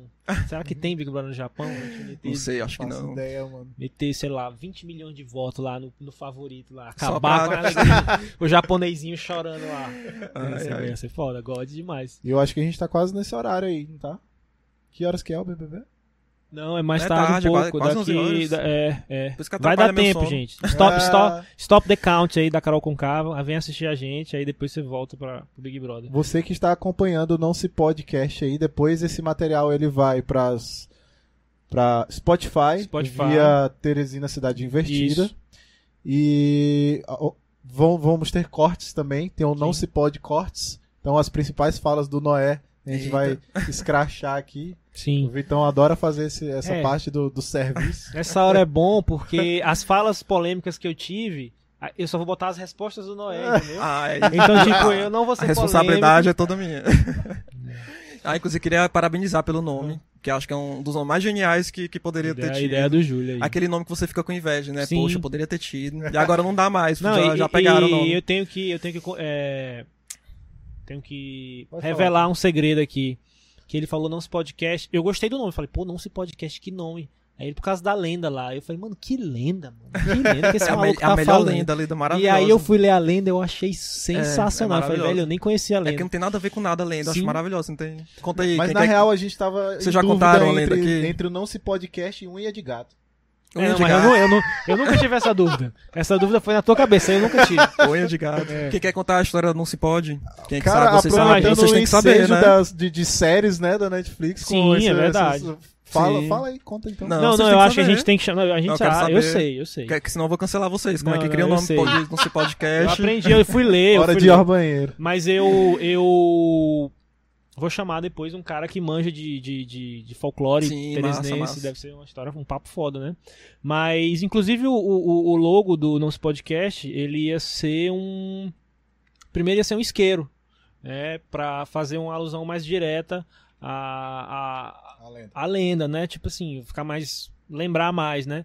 É, só que a gente achou que iam associar nós a, a- a podcast de maconheiro, tá ligado? que a gente só fala de ganja, aqueles caras só falam de ganja. tá? Duas horas de, de maconha. Mas Aí- até legal. Foda, né? Mas acho que muita gente não sacou. o- Não, acho que Tem muita gente que não também. conhece a lenda também. Não... Eu acho que tem. Mas aí pesquise aí a lenda. Pesquisa no pods. site da Geleia Total, que tem a lenda completa. Eu li, eu li, eu li, lá- eu li em três E lugares. várias outras lendas também. Eu li em três lugares na época pra ver as diferenças, assim. Às vezes alguém conta um detalhe a mais. E mais li, li de vocês também. E. Deixa eu ver se tem mais gente falando alguma coisa aqui. Inclusive tem até um livro que é a Sociedade do Através, que é do Carlos César, que ele até ele, ele criou um personagem com o nome de Geleia, porque pra criar o livro, ele vivia lendo essas lendas que estão no site da Geleia, porque o livro dele tem ele E faz o nome rele- Geleia Total de onde? ele faz releituras, né, de Eita, que vocês fugem ainda não se pode, né? Mas eu vou contar. Não, já, eu já. sei, se você me apertar, eu falo. Eu, eu vou estar explicando Mas- coisa pros outros. pô. Mas eu quero, eu quero deixar pra um momento apropriado. Faltou essa Foi eu que dei o nome, Murilo. Tu me respeita, pô. A gente deixa pro final, fazer esse suspense aí da história. Não, mas Geleia Total primeiro surgiu como Geleia Geral, Ah, é, eu lembro. e depois que mudou de nome. Chegou a ser divulgado. Como Chegou, Geleia ficou uns Total. dois, três anos como geleia geral. É. Que geleia geral, é... primeiro, assim, foi um termo criado pelo... É uma pelo- gosma que queria tomar conta de tudo. pelo Pignatário, pelo, pelo Pignatário, que era um amigo do Torquato Neto. E ele pegou esse nome e virou nome da coluna dele do jornal Última Hora, que era uma coluna icônica, que inclusive vários textos até hoje circulam de, de, textos que, eles public- que ele publicou nessa coluna. E também é nome da música Geleia Geral, que é considerada a música manifesto do tropicalismo, que ele fez com o Gilberto Gil, se eu não me engano. É, o Gilberto Gil. A letra dele, ele, o Gilberto Gil musicou. E como o tropicalismo e a própria letra de, da música Geleia Geral fala, né? é, fala o tropicalismo ele defendia muito essa questão da mistura cultural, do regionalismo com o estrangeiro, da mistura de artes, era um movimento né, multifacetado, misturava várias, várias vertentes artísticas. E por isso que a gente pegou esse nome, para mostrar que o Piauí tem uma plu- pluralidade cultural muito grande, e tudo bem, isso é ótimo, né? E, e aí depois a gente mudou para Geleia Total, para poder ter um nome mais único, né? Porque Geleia Geral tem programa de rádio. Eu descobri um portal de cultura de Londres que é Geleia Geral. tem espetáculo de dança, tem, enfim, tem um milhão de coisas com Geleia Geral por causa do tropicalismo e é uma música muito famosa, é um, é um, é termo muito forte, né? Aí a gente adaptou pra Geleia Total para virar um nome mais sem perder o sentido e identificarem que é só o nosso projeto, né? Mas a ideia é isso, e isso reflete completamente o que a gente acredita, né? Tanto que assim, a gente homenageia pessoas na- nas redes sociais, né? É, toda semana a gente escolhe uma pessoa para homenagear e depois esse conteúdo vai pro site, né? E uma semana é um, exemplo, é um artista de heavy metal, depois é forró, depois é um artista visual consagrado, depois é um artista visual que tá acabando de começar. Sim. Então assim, a gente mistura é, até demais. Tem gente que reclama que a gente mistura demais. Não, eu acho legal, isso é mistura legal. E, e acho que é legal mostrar isso, que a identidade cultural do Piauí, ao contrário de outros estados, que é muito bem definida, né? Acho que a nossa identidade é essa mistura, né? Sim. E isso é maravilhoso. Cara, tem duas palavras. Parafraseando o Arthur do Big Brother. Aulas cria. Aulas, até hoje eu não entendi esse- o que é que significa Eu não isso. faço a menor ideia, mas eu acho que é tipo assim, isso é, tipo, deu aula. Mas deve aí, ser bom, deu deve aula, ser bom, né? É, acho que tipo, deu aula, alguma coisa assim. Mas, enfim, também não sei se eu quero muito entender o que aquele Arthur fala, né? Mas foi nesse sentido, é uma homenagem também ao Torquato Neto, né? Aqui, é, o Áureo Tupinambá mandou. Gente, vocês con- conduziram muito bem as conversas. Obrigado. Deixa eu ver se eu, se eu passei por alguma... Gente, é, quem, quem tá participando, por favor, se inscreve no canal. Porque essa é, esse é- esse é o terceiro podcast, é o terceiro não se podcast. E dá aquele like, né? Se inscreva aqui, cadê? Se aqui, inscreve, né? Se inscreve no canal. e tal, deixa o like aí. Esse é o terceiro podcast. O primeiro foi com o André Portela, Portela. mestre, Bruce Cordão, Bruce e agora Cordão. com o Noé. E a gente não sabe ainda a rotatividade disso. O Murilo tem cobrado muito caro da gente. Então, mas a gente vai continuar mantendo no ar. A cara do bicho. Não, é... Ai, ai, ai. A gente vai continuar mantendo no ar. Outros podcasts virão, então fiquem, fiquem Oh, atentos. Se deixa a BRO começar a patrocinar a gente, Murilo, Aí, que aí a gente começa a te... Se inscreva no canal da Gelé Toden- também, né? Fazer meu É, mexer. sim, sim. Nosso canal tem muito conteúdo bacana, inclusive boa parte do que o Icaro que fez, né? Que é o, que é o principal responsável pelo nosso conteúdo audiovisual. Tem muitos shows que a gente já produziu nessa quarentena também, né? Então vale a pena dar uma, dar uma olhadinha. Quer deixar algum recado final? Sei, acho que não. Posso fazer meu bate-bola, então?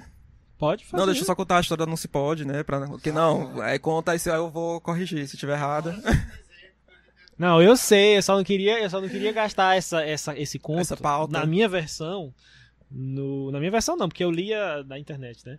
Mas com o cara que é o professor do folclore. Ah, não, então vamos tal. deixar o Mas se suspense, você então. quiser Ou então, vai lá no. no, no- É, no Geleia Total, bota Não Se Pode, Não Se Geleia Pode. Total. Inclusive, eu recomendo ler as lendas lá que tem no nosso site, porque a gente, inclusive, quem fez, a, a maioria até agora, mas a gente vai produzir mais, né? Quem fez foi a Evilane, que não tá mais na nossa equipe, mas na época ela, ela estava e colaborou com isso. Ela não simplesmente descreveu a lenda. Ela preencheu, ela criou, preencheu, criou novas Uhum. coisinhas pra tornar a lenda um pouquinho maior e dar robustez a ela, né? Porque, por exemplo, a história do Cabeça de Cuia, às vezes a gente procura e tem um parágrafo explicando a história Sim, toda. uhum. Aí a gente sentia que precisava de, um, de uma ficcionalização mesmo, né? Como se fosse um conto que pudesse ser maior pra você entrar, entender o personagem, né? Então tem a história do Buma Meu Boi, enfim. E é, e é mais interessante contar desse jeito, como se fosse um conto. Você lê e você tá compreendendo melhor aquele universo, né? Como eu sei que boa parte da galera que tá acompanhando aí assiste o Cidade Invisível no Netflix e fica vendo aí Curupira, a Cuca maravilhosa. Tomara então que vai lá e conhece um pouco do- do- dos nossos personagens, né? No Sim, site do, sim. do Tomara Geleia. que o Cidade Invisível chegue, chegue no, no Não Se Pode, na, na lenda do Não Se Pode, que evolua o roteiro a ponto de que eles tenham que incluir. Caralho, é Que vire tipo, que vire tipo o Pode crer. aquele lá que é o aqueles dois irmãos, que aquele seriado americano lá, que teve 350 mil Ah, temporadas. sei, Su- Supernatural. É, o Supernatural. Tomara Aham. que vire o Supernatural, só que só com lendas. Ah, pode crer. lendas Eu brasileiras. Porque eles pegaram lendas que, to- que tem no Brasil inteiro, né? Uhum, Acho é. que seria massa pegar lendas específicas. Não, e assim, é porque a galera vai bacana. acabar conhecendo, né? Não, e outra coisa também, a lenda aqui, o Cabeça de Cuia, ele é uma lenda muito forte, assim, a história é muito pesada. Então, tipo, fica muito marcado na cabeça da gente, às vezes, e aí a gente acaba esquecendo que tem outras também, né? A galera meio que parece que só tem cabeça de cuia. É. Galera, além de se inscrever, quem puder também é indicar pessoas que vocês queiram ver aqui no Não Se Podcast.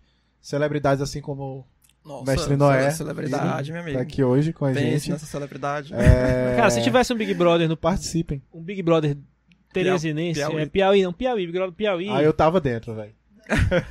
Aí esse aí ia ser o Tannis, Cara, ia ser Já a pessoa, tá no, Júlio. a pessoa morar 24 horas por dia com o Tânis. Não, tu imagina ele na, na hora que o Thiago Life fosse chamar pra, pra, no, no ao vivo, né? Ele já meter logo um aqui na perna aqui. Nem ia deixar ele falar. É.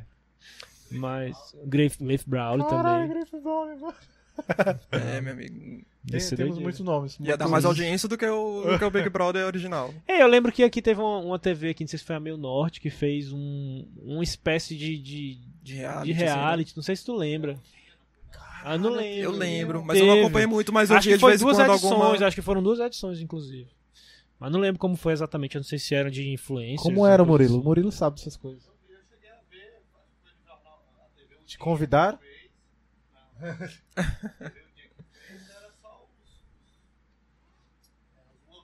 É, eu lembro que era um lance assim mesmo, influencers.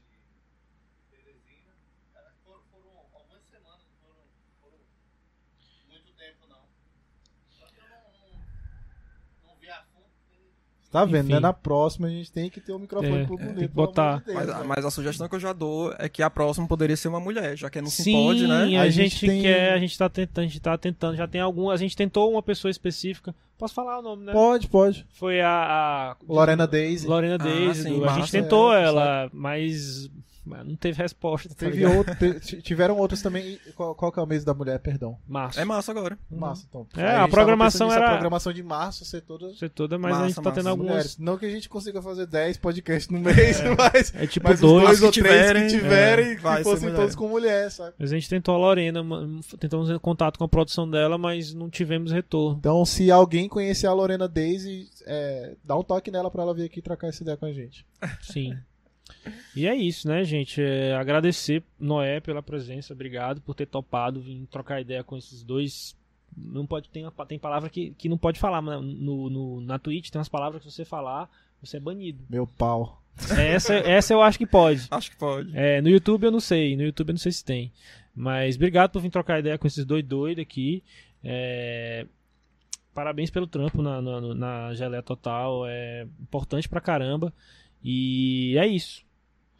Não Eu que é... agradeço. E até acho massa que. Qual que é, Murilo? Porra, tem que botar o microfone no Murilo, velho. Ah, sim, é. É, Não, quando acabar aqui a gente vai conversar sobre a Arca aí, Sobre a 2.0. em off. não é, não é. Não, tuas considerações mesmo. Você já tava na ponta da língua aí. Não, só agradecer. Eu achei o bate-papo bacana, que assim, geralmente quando eu vou aparecer, eu vou pra alguma entrevista, assim, geralmente é com um propósito claro, né? Divulgar um show, um evento, né? Alguma novidade que a gente tá pensando. Então, é, raramente tem esse momento, assim, que é uma coisa mais, mais livre. Então, gostei muito. Foi um bate-papo massa.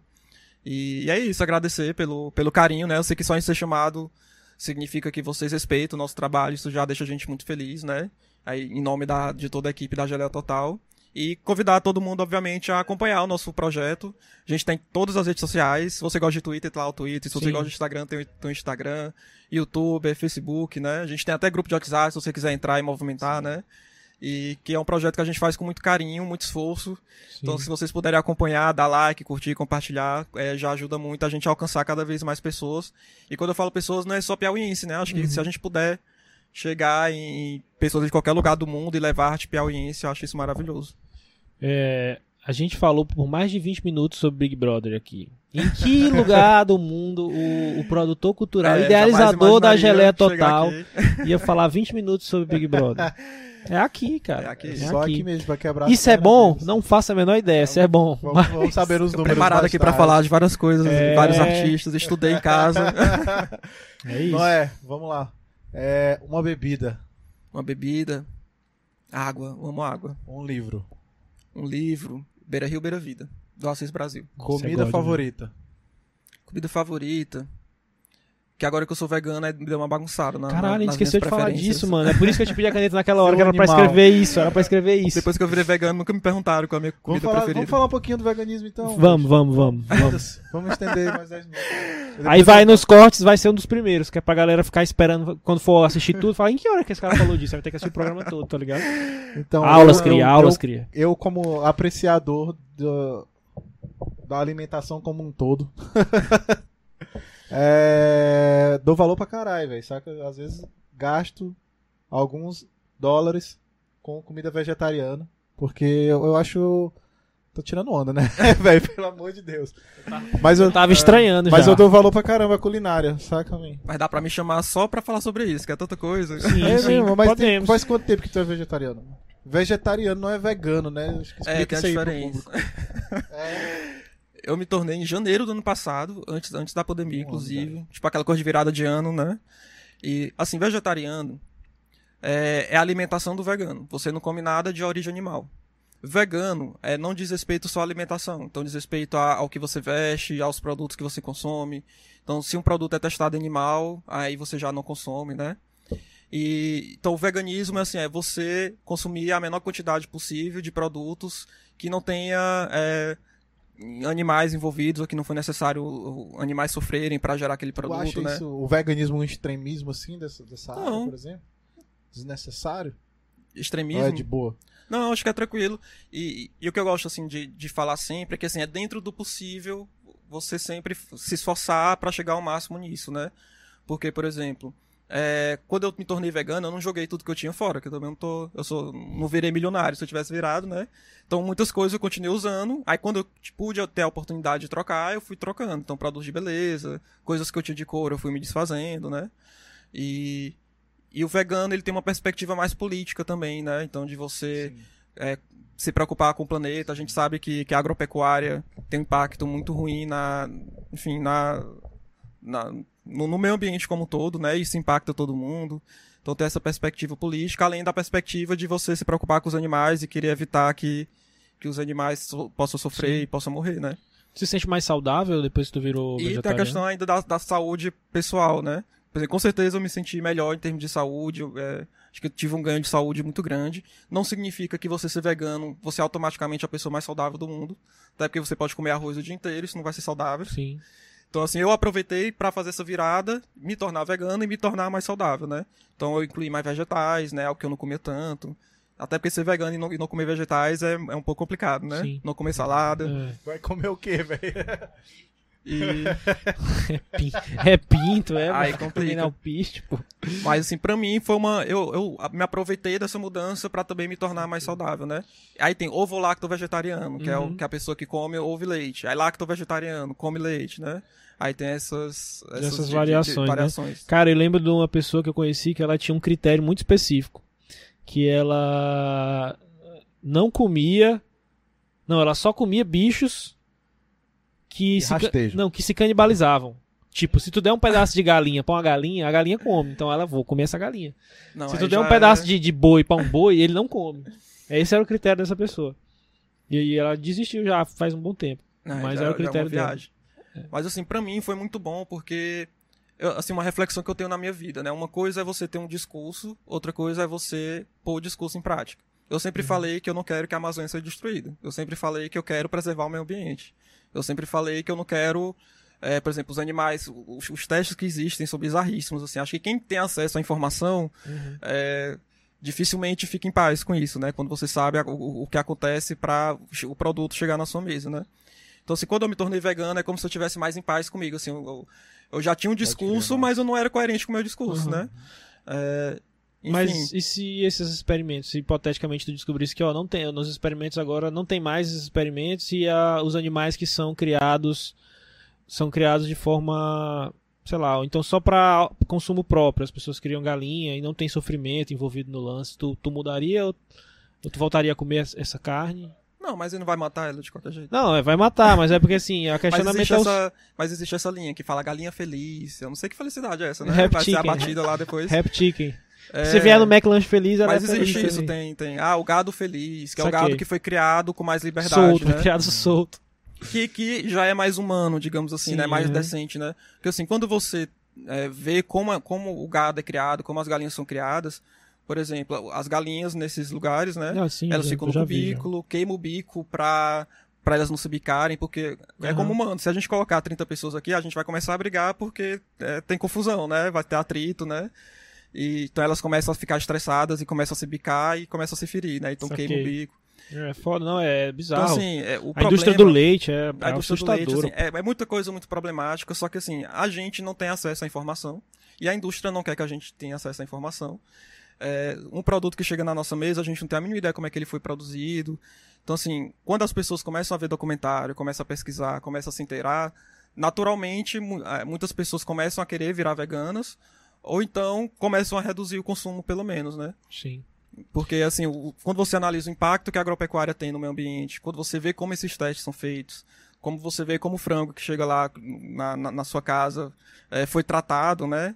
É, é complicado. Só que, assim, a galera da cidade, eu falo a galera da cidade que a minha infância foi no interior, então eu sei, eu sempre comi sabendo o que é que acontecia, né? Aham. É, a galera da cidade acha que o frango é o, é o, é o peito, né? Acho que nem tem outra parte, mas. É, até eu nunca me esqueço, quando eu morava em São Paulo, a gente foi pra um sítio e do nada apareceu um gado. Aí a galera foi lá, meu Deus, Ah. gente, um gado virou uma atração Será que abriram, abriram a jaula dele lá no zoológico? Então as pessoas assim não, não, não, não sabem, não, não imaginam que aquilo que chegou no seu prato é um ser vivo que foi tratado de uma certa forma e tal, né? Porque a cidade se blinda, né, disso, né? Aham. Então, acho que quando as pessoas têm acesso a essa informação, eu acho que se conscientizam mais em relação a isso. Só que a maioria não sabe o que acontece, não, não chega e Teresina atende tua demanda como vegano? completamente.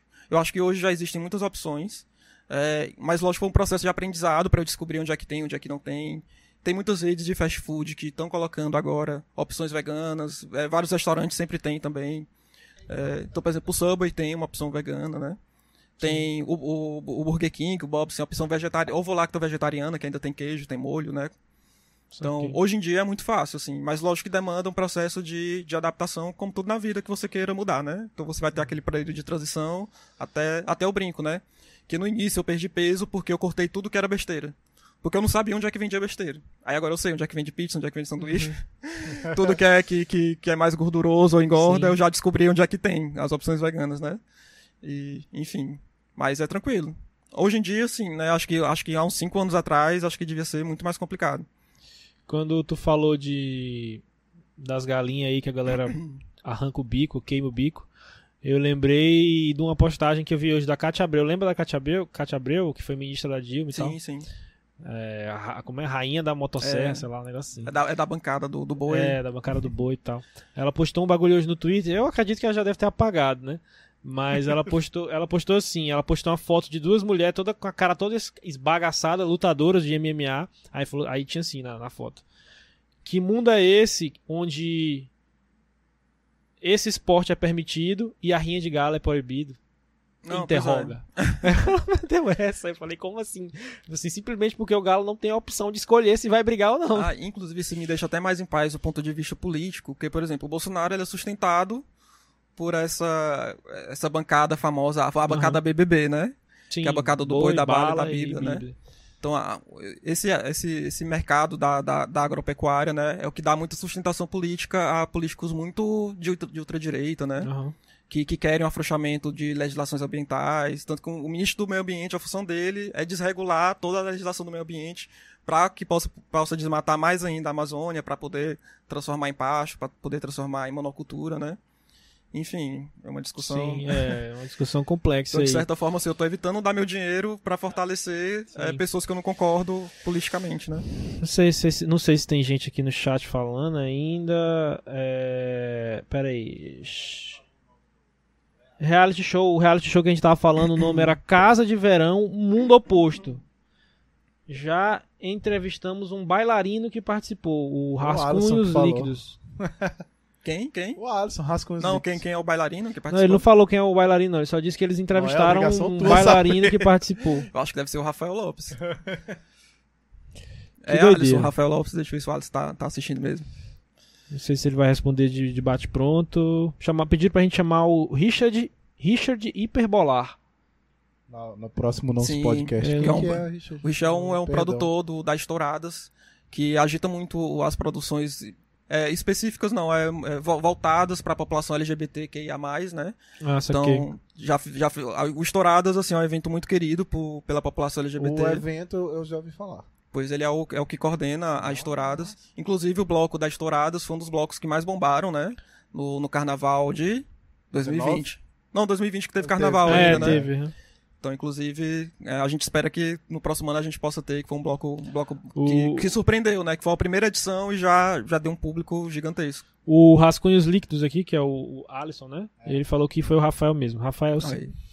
Foi ele. Obrigado, Alisson. Obrigado aí, a pele viu? do Noé. Ah, o Alisson acompanhou a Acompanhou, casa, né? a casa da Mundo Posto.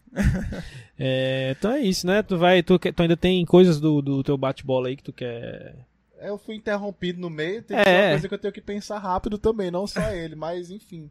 Um artista preferido. Preferido não, um artista, perdão. Eu vou citar. Vou citar. Pensa muito não, Noé. Não, eu vou citar dois. Que primeiro é a, a Nina Simone, que ela fez. Fez aniversário, não, né? Seria o aniversário dela recentemente, que é um artista que eu admiro muito. E o Zé Ramalho também, que é um artista que eu. que Pra mim é um dos artistas mais emblemáticos do Brasil, assim, que eu sou muito fã. Foda. Um livro tu já falou, agora eu quero um autor. Um autor. É. Um escritor. Um Eu escritor. vou citar dois também, que seria o próprio Assis Brasil, que eu acho que. Acho que a maior referência na literatura piauiense pra mim é ele, né? Apesar da gente ter outros nomes maravilhosos. Inclusive, tá vivo, em atividade, continua lançando livro. Já lançou mais de um milhão de livros, nem sei quantos. E é, o Haruki Murakami, que é um escritor japonês que, que eu tô viciado. Eu acabo um livro, vou vendo outro. Nossa. E, e eu recomendo também o pessoal a, a ler o Haruki Murakami. Eu acho que não, tá- não é da tal alçada, mas um esporte. um esporte, é, realmente. Eu gosto muito de natação, já fiz. E até eu tô, tô sentindo falta que dá sensação de Oh, liberdade, que né? Uma cidade. Cidade de Teresina? Babão. Aí meteu, Não, mas- meteu a. Mas é honesto, política não, é, aí. já morei, já morei em várias outras cidades. A gente viu no teu release que tu Pois morou é. no interior e tal, mano, em cidades do interior. Que eu acho que Teresina, pra mim, tem uma, realmente uma, uma magia muito grande. E eu já morei no interior e eu já morei em São Paulo, Brasília. Então, assim, pra mim, Teresina, ela consegue reunir, um, pra mim, uma pessoa que foi criada no interior e ao mesmo tempo gosta de cidade grande, um pouco desses dois mundos, assim. Então, acho que, enfim. E é uma conexão também que não é muito racional, né? Você simplesmente se sente conectado ou não. E pra mim, Teresina é a cidade que eu me sinto mais conectado. O que não significa que não tem outras cidades aí que eu, que eu gosto e que eu Sim. com certeza quero visitar. Eu curto Teresina também. Massa. Gente, então é isso. Vamos ficando por aqui. Muito, muito, muito obrigado, Noé. Eu que agradeço. Esse episódio vocês acompanham no Spotify, na Teresina Cidade Investida. E o Não Se Pode Cortes também vai ficar disponível com as principais falas do Noé aqui no nosso canal do YouTube. Vai também pro Instagram, né? Da. TCI O de- e, é, do, e do Estúdio 202 também.